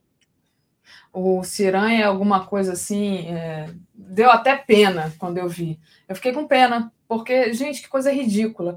Mas eu coloquei aqui na a matéria enquanto você falava, Joaquim, que é justamente sobre o Ciro, né? Que, segundo essa pesquisa que saiu hoje, da BTG-FSB, mais da metade dos eleitores de Ciro Gomes dizem que podem mudar de voto, né? É, trocando pelo, pelo voto útil e, obviamente, que esses votos vão migrar para o Lula. Então, o Lula ainda tem muita capacidade de crescimento, se a gente olhar por aí, né? E aí a pergunta que não quer calar, né? Será que o Ciro vai continuar mantendo a posição dele de linha auxiliar de tirar voto do Lula para o Lula não ganhar, para enfraquecer o Lula, porque é isso que o, o Ciro está fazendo. O antagonismo dele é sempre com o Lula, né? Sempre, até o, se você olhar direitinho a questão do Ciranha, ele está ali brigando com o Lula e dizendo que o Lula está segurando. O Lula é o Batman, no caso, né? Na capa do Batman. Então é alguma coisa assim. Eu queria que você falasse um pouco sobre essa questão da posição do Ciro. Será que ele não vai entender que ele está afundando a carreira política dele? E aí a Rosângela comenta que a rejeição do Ciranha é fruto da inveja dele, né? a inveja, do, no caso do Ciro, para o Lula. Então, passo para você. Ô, Davi, quando eu vi a história do Ciranha, foi vergonha, vergonha alheia. Eu falei, cara. Vergonha total. vergonha alheia. Eu olhei e falei, meu, o, cara, o cara já foi governador, já foi ministro, ministro do Itamar, ministro do, ministro do Lula. Pô, deveria ter um pouco de decoro, mas não é assim. Né? Não é assim, porque, na verdade, é, Daphne, é o seguinte: é projeto. Entendeu? O Ciro. O comportamento do Ciro tem a mesma causa do noticiário da velha imprensa. A velha imprensa hoje, o que, que deveriam todos noticiar? Você imagina se fosse o, o queridinho deles lá, lá atrás, o Fernando Henrique, ganhando pelo A primeira manchete seria a manchete de todos os sites da velha imprensa. Lula, é, Fernando Henrique pode ganhar no primeiro turno, ou ganharia no primeiro turno se a eleição fosse hoje, ou Fernando Henrique ganha no primeiro turno se a eleição fosse hoje. Né? Seria isso, porque essa é a notícia.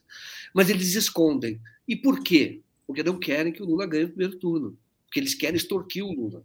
Eles querem, no segundo turno, já estão tentando chamar o Lula para conversar, porque eles querem que o Lula seja um presidente sem ser o Lula. Como é que isso é possível? Como é, como é, que é possível? Eles querem isso. Eles querem, não, é o Lula, mas não pode ser o Lula. Como assim? Não, só é a barba do Lula, só é o corpo do Lula, o físico do Lula. Os votos do Lula. Hã? Só são os votos do Lula. Exatamente. Então, o que, que eles querem é o seguinte: eles querem trocar o Lula, eles querem Lula, privatização, entendeu?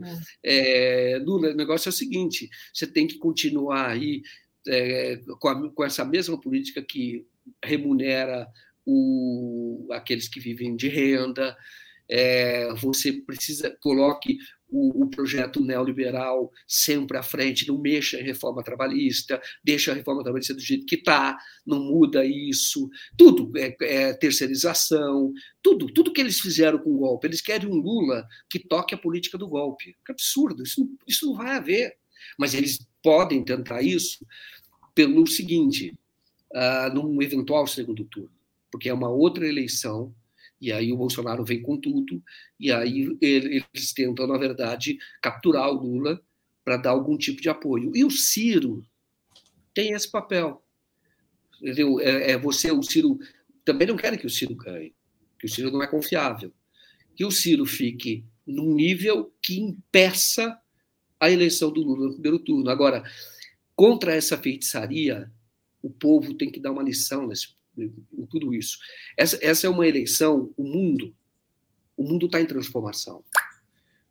Tudo isso é o seguinte: nós temos um sistema que, para o bem ou para o mal, chegou até aqui, que é organizado pelos Estados Unidos.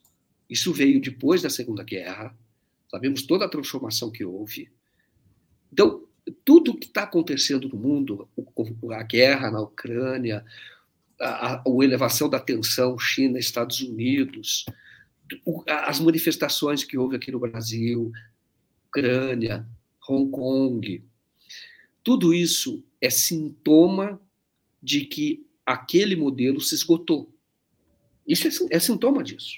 Então, é, é, isso se reflete aqui no Brasil, se reflete na eleição da Colômbia, se reflete no que houve na eleição do Chile, em todos os lugares. Então, o, o, tem um, uma nova relação, uma nova organização sendo feita. Não pense que isso vai se decidir nessa eleição. Isso é coisa de anos, às vezes décadas. Nós estamos vivendo esse período. Isso demora, mas é um período de transição e é um período de transformação. Então, quando você tem ah, e, e, e, o que, que acontece com a velha imprensa? A velha imprensa reflete esse mundo que passou, ou esse mundo que está passando, essa velha organização. É, é, é o reflexo, não adianta. Não adianta, não é, não é porque eu quero. A história tem um motor próprio, entendeu? Que você cabe, como jornalista, analisar. Você analisa, você expõe. E como cidadão, você também se posiciona quem não tem medo do novo, novo não no sentido da política, pelo amor de Deus, porque aquilo está mais velho. Mas, entendeu? Mas do que vem, de uma nova ordem, vem mesmo, para valer, vem alguma coisa. Aquilo não dá mais, o modelo se esgotou. Deus, os Estados Unidos não conseguem mais tapar buraco, entendeu?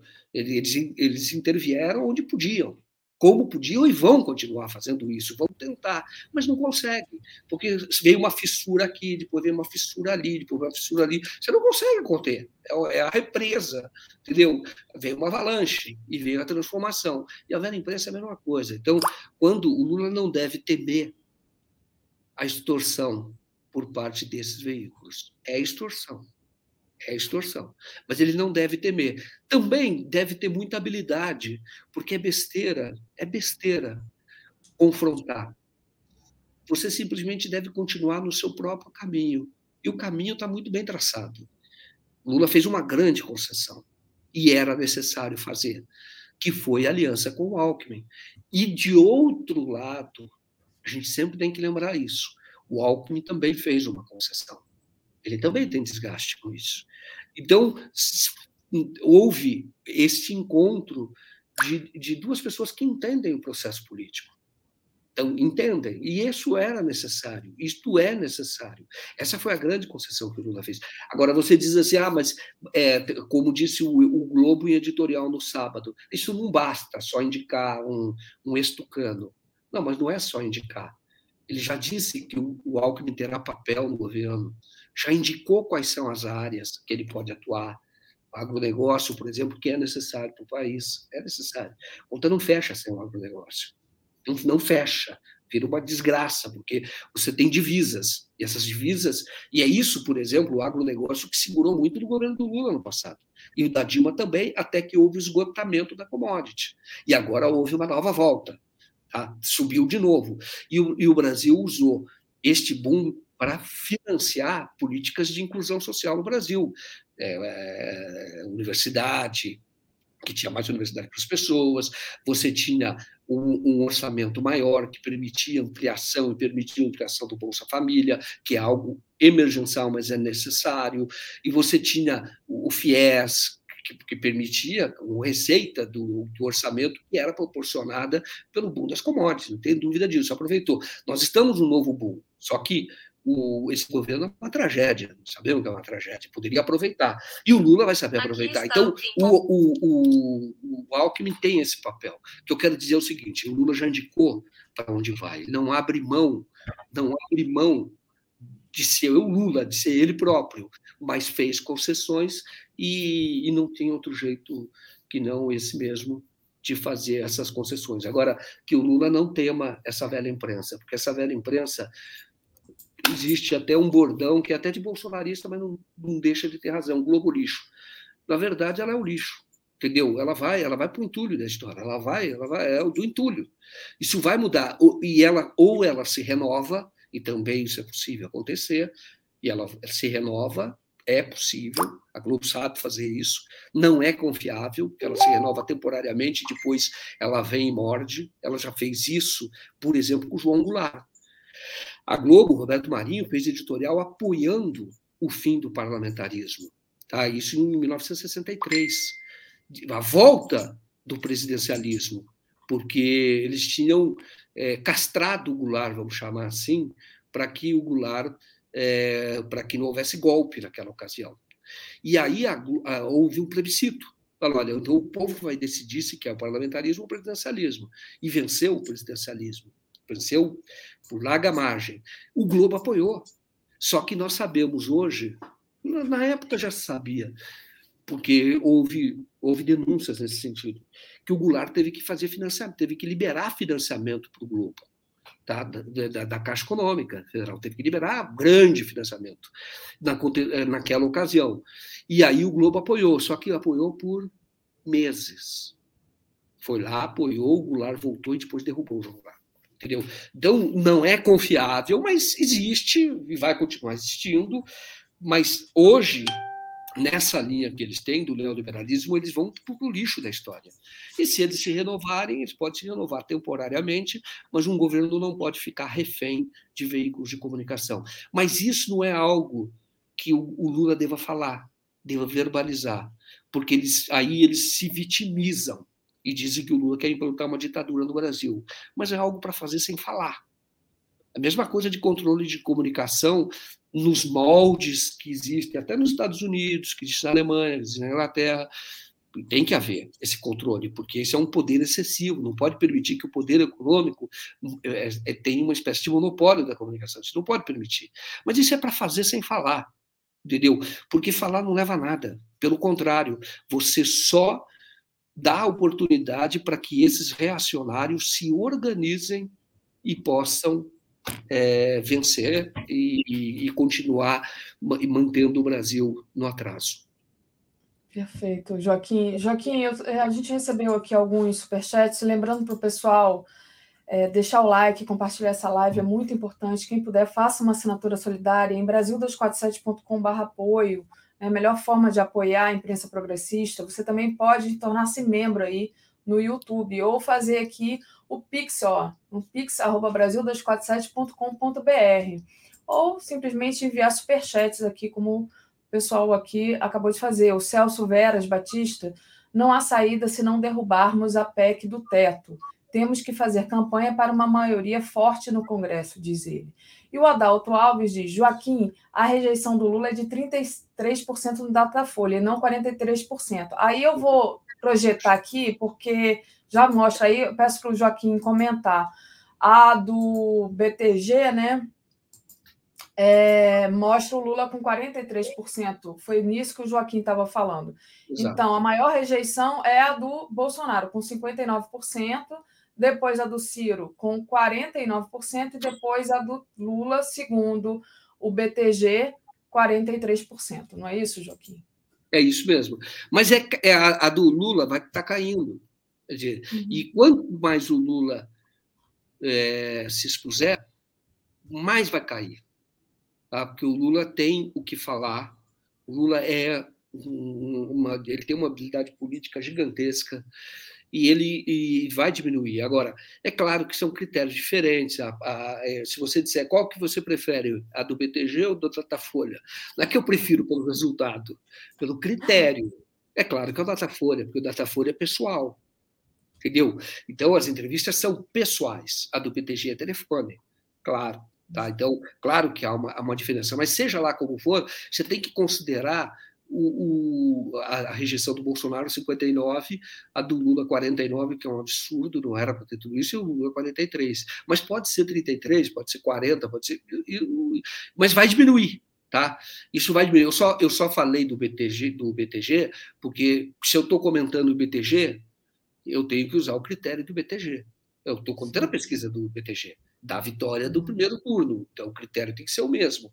Então, é na pesquisa do BTG que indica é, 43, mas é a menor. Entendeu? E vai diminuir, como eu disse, porque o Lula. Eu já contei uma história que é legal vocês, vocês lembrarem, porque eu gosto de contar essa história. Quando o Lula fala,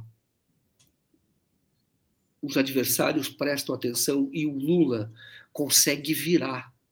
É muito difícil isso. O Lula vira a posição da pessoa.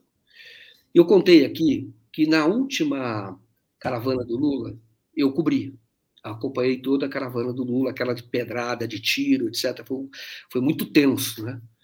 Mas e, eu, e a gente estava em lá na, na cidade de é, estava na cidade de é, oeste de Santa Catarina qual que é a cidade é, Chapecó então nós estávamos em Chapecó e o Lula tinha dito antes falou eu vou caminhar para o Chapecó e a resistência dizendo olha não venha favorado vai ter morte não venha falou vou caminhar vou caminhar, falei isso antes. Entendeu? Aí, o dia todo, pedrada absurda, e a polícia estava do lado das pessoas que atiravam pedra. A polícia não reprimia essas pessoas. E criança, porque teve um ato que foi autorizado pela prefeitura, polícia, tudo, tudo certo. E tinha um cerco ali, e esse pessoal deveria fazer, o pessoal reacionário, que eram bolsonaristas, isso eu estou falando para você antes da eleição do Bolsonaro, mas era bolsonarista porque via pela camisa. Então, eles deveriam fazer uma. Eles quiseram fazer no mesmo dia, mas deveriam fazer quatro, cinco quarteirões para baixo. Só que eles não fizeram, eles não fizeram manifestação nenhuma. Eles subiram e ficavam atirando pedra. Tá? Um perigo. E a polícia, em vez de reprimir, atacava. Aí, as pessoas se revezavam no palanque fazendo discurso. E era uma barulheira, e cada vez que as pessoas faziam discurso, as pessoas jogavam mais pedra ainda, um horror. Chegou a hora do Lula falar. Quando o Lula começou a falar, então rojão, para não deixar ele falar. E o Lula continuou falando, continuou falando, continuou falando. E pedra! E o Lula continuou falando, o Lula continuou falando, pedindo para as pessoas se protegerem, cara, continuou falando, continuou falando. Eu vi isso, porque eu estava exatamente é, inclusive cobrindo, e a polícia do lado do, desses caras violentos. E, é, e, e eu, eu vi ali, esse pessoal começou a prestar atenção no que o Lula falava. Eles foram silenciando, silenciando, silenciaram. E aí, alguns que não queriam ouvir, porque estava mudando de posição, começaram a ir embora. E outros ficaram até o fim. Aí o Lula falou uns 40 minutos. Quando o Lula terminou, ele falou: Eu disse que eu ia caminhar para o Chapecó. Agora eu quero que vocês façam um cordão. Todos fizeram e eu vou voltar a pé para o hotel. E o Lula voltou a pé para o hotel. Impressionante. Mas o que eu quero dizer? O Lula virou. É muito difícil isso. Aliás, eu nunca vi. Nunca tinha visto. Porque são adversários e ele consegue virar. Então, quando o Lula fala, as pessoas prestam atenção. E mais do que isso, mesmo quem não gosta do Lula silencia. E quem, evidentemente, que aquele que está meio fragilizado vira o voto, muda de posição. E foi assim que eu vi. Aí o Lula caminhou, eu fui até o hotel, cheguei com o hotel, tem até uma foto desse dia. E ele chegou, entrou dentro do hotel, estava de alma lavada. Porque ele falou, eu disse que eu ia caminhar por Chapecó. Por que, que eu não posso caminhar por uma cidade do Brasil? Entendeu? E foi lá, e foi o único, porque todos se revezavam e a barulheira era infernal e ele conseguiu virar. O que eu quero dizer é que o Lula, nessa campanha, vocês vão ver, se houver debate, vocês vão ver como o Lula vai crescer e como a rejeição vai diminuir. Isso é, é a natureza dele, entendeu? O Lula tem essa natureza de, de quando, quando é, fala, cresce. As pessoas prestam atenção, as pessoas param. Era isso que eu queria dizer para vocês, dar esse testemunho, porque isto que eu vi é algo que nós vamos ver de novo nessa eleição. Nós vamos ver agora, não é só Chapecó, é o grande Brasil, é o Brasil. Você vai ver como ele vai tirar ainda mais a rejeição. Muito bom esse relato, é, Joaquim, muito interessante, né? E é por isso que calaram o Lula, não deixavam o Lula dar entrevista quando ele estava preso. Imagina o estrago que ia fazer se, se derem ouvidos ao Lula, né? Derem voz e ouvidos ao Lula, né? Aí muda tudo. E já está mudando, né? Como você falou, já está mudando. É, o pessoal, o Renalvo está pedindo para mandar um beijo para Arapiraca, então beijo Arapiraca aqui do ladinho. o pessoal claro. de Arapiraca Arapiraca, cidade grande, é muito importante aqui do estado de Alagoas. Conheço, eu tive ideia, Arapiraca é maravilhosa, gostei muito é. da cidade. E Arapiraca, minha avó, de vez em quando eu pico um fuminho, entendeu? Então, a cidade de Arapiraca tem, tinha, pelo menos não tem ainda, mas tinha os fumos muito bons, entendeu? É, e é produtora de fumo. mesmo. E é uma, o tabaco lá é uma indústria importante que ali, mas independentemente disso, estou falando isso porque isso minha avó já fazia isso há muito tempo, já picava o fumo e o, ela gostava mesmo do fumo de Arapiraca. Arapiraca. Muito bom. É, Joaquim, deixa eu trazer aqui uma outra notícia que está no Brasil 247, que é esse daqui, olha. E aí o Lula é esse encantador de pessoas, né? Abre a boca e as pessoas até mudam de posição, concorrendo com essa figura aqui, né? Levantamento comprova que Bolsonaro não trabalha e enforca dias úteis para fazer farra, né? a imagem dele está cada vez mais associada à vagabundagem e a eventos de lazer com as suas motocicletas inúteis. Então tá aí, o Bolsonaro, eu não vou dizer que ele é um inútil, porque ele serve a destruir o nosso país. Mas é um. Né, não, não trabalha, digamos assim, não trabalha. O Daphne, eu vi ali a, a, a do, do, do, Vamos dizer assim, ele é. Eu vou usar um termo mas que define bem Bolsonaro. Ele é vagabundo, essa é a verdade. No sentido de que ele é vagabundo, não vai trabalhar. O negócio dele não é trabalho, entendeu? Ele é, é vagabundão, entendeu? Sempre foi, viu? Se você lê o livro dele, o livro dele não, o livro do McLuff, que fala o cadete, o capitão, então ele sempre, mesmo estando no exército, ele sempre procurou, sempre trabalhou pouco, viu? Ele pediu uma vez transferência para ir para uma região de fronteira, Mato Grosso. Mas não era nada a ver com o país. É porque ele tinha arrendado umas terras e queria ficar rico. Então, como ele trabalhava pouco, o exército não precisa trabalhar muito, não estamos em guerra faz muito tempo. Então, ele, ele cuidava da terra que ele tinha arrendado porque ele queria enriquecer. Mas ele gosta é de ele gosta é da boa vida mesmo. Você vê que na política ele enriqueceu. Mas eu vendo o seguinte, ele como presidente da República, três anos e meio, ele ele ele 15 vezes ele tirou férias. Do tipo tirar férias de emendar, dançar funk, jet ski. Então ele vai para a praia, ele vai lá para para as instalações, seja da Marinha, da Marinha, sobretudo da Marinha, né? Que ele vai é, também lá no Guarujá, ou, ou, vai lá do Rio de Janeiro, também já é, da região da Bahia. 15 vezes ele fez isso. Aí, a matéria fala, em três anos e meio do primeiro mandato do Lula, ele, ele, ele tirou esse tipo de. emendou três vezes. O que é razoável, porque, de fato, um presidente, um presidente é, ele também se estressa, ele também precisa. É razoável, mesmo o Bolsonaro, ele poderia ser. Só que o Bolsonaro, ele transformou isso quase que numa rotina. Sempre que ele pode, ele dá uma escapada. E ele emenda. Sempre. Ele emenda e vai se divertir. Então, veja, olha a diferença: 15 vezes em três anos e meio e o Lula três vezes. É porque o Bolsonaro não gosta de trabalhar. Essa é a verdade, não gosta. Bolsonaro é um criador de caso. O Bolsonaro é uma pessoa que enriqueceu na política. Quem enriquece na política é o quê?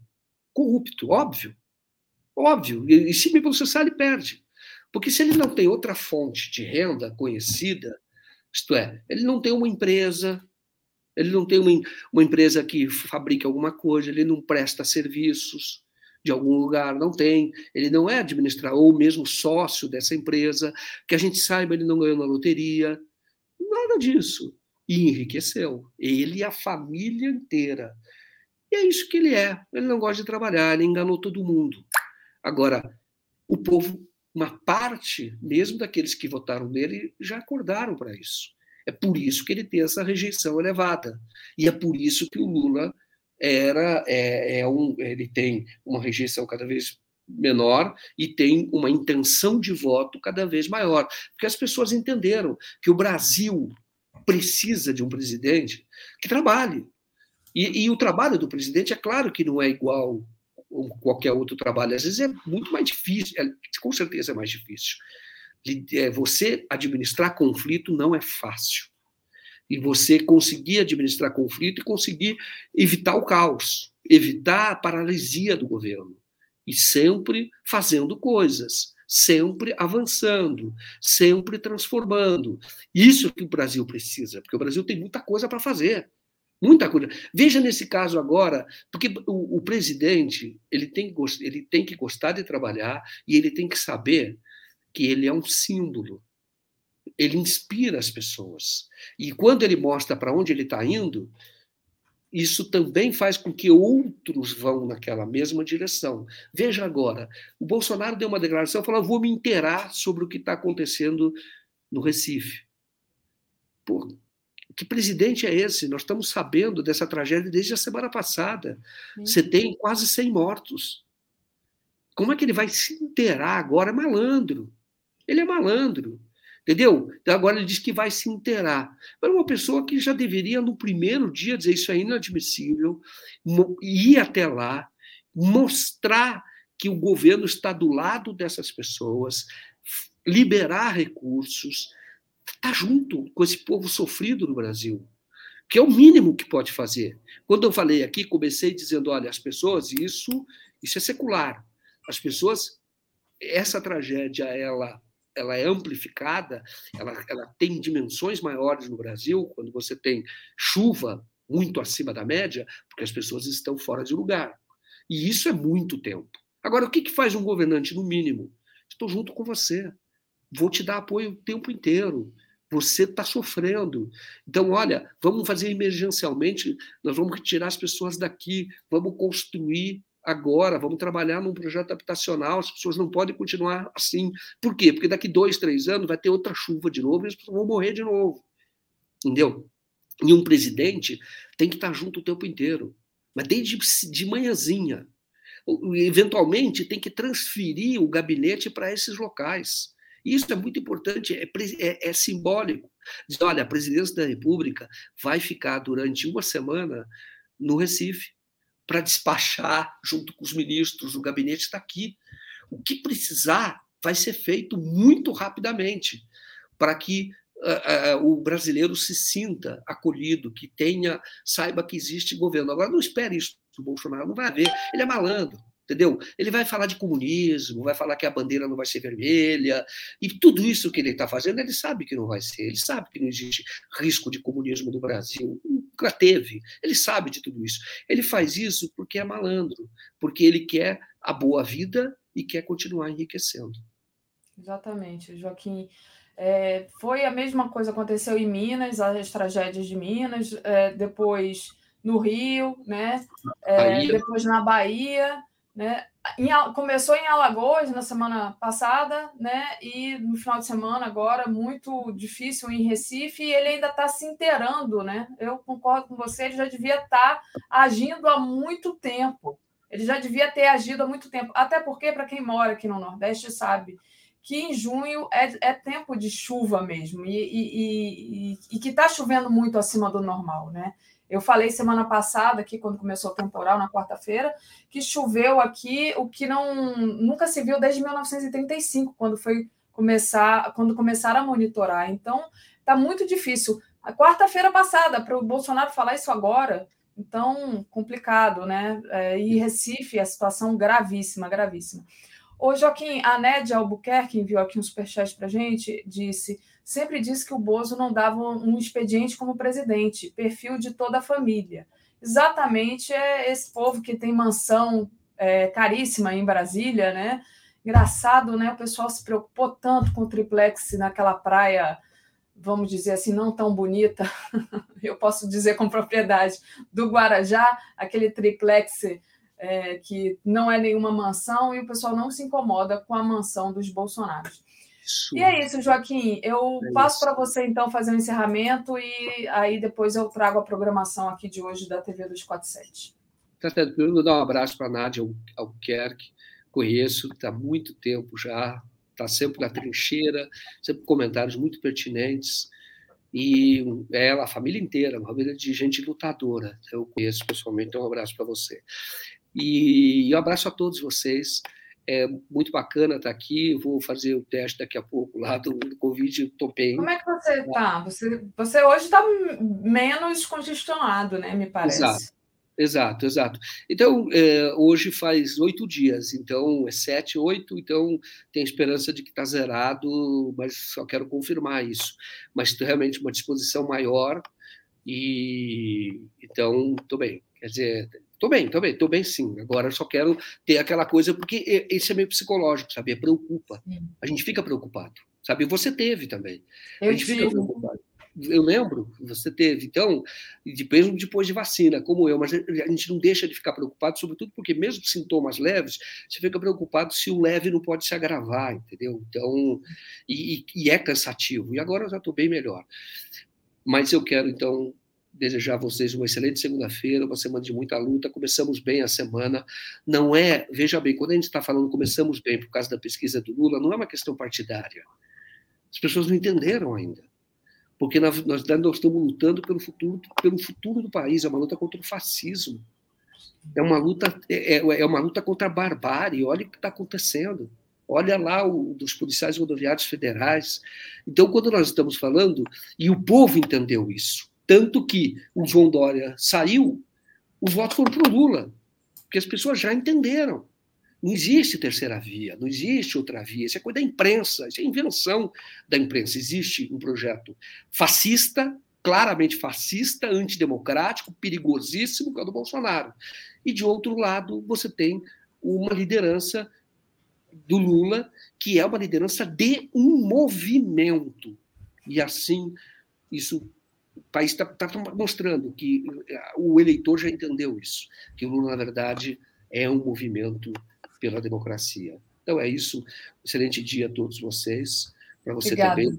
Tá? Um abraço. Obrigada, Joaquim. Olha, vou terminar aqui com a mensagem do João Pedro, é, que diz melhores para você, meu amigo Joaquim. Eu amo muito você, querido. Então, obrigada, João. E pessoal aqui, muito, todo mundo desejando melhoras para você. Você é muito querido aqui, Joaquim. E aí, antes de terminar, só dizer para vocês que agora, às 10 horas, globalistas, derretimento do gelo, OTAN mostra sinais de rendição na Ucrânia. Às 11 horas, giro das 11.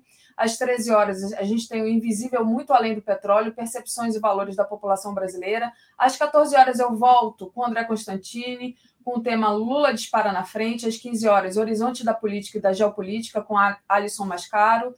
Às 16 horas, Estação Sabiá, Joel Zito fala sobre a sua série sobre o PCC, às 17 horas, Pauta Brasil, às 18h30, Boa Noite 247, às 22 horas, o dia em 20 minutos, e às 23 horas, a live do Conde. Obrigada, Joaquim. Valeu, a gente vai ficando por aqui. Valeu, pessoal. Valeu.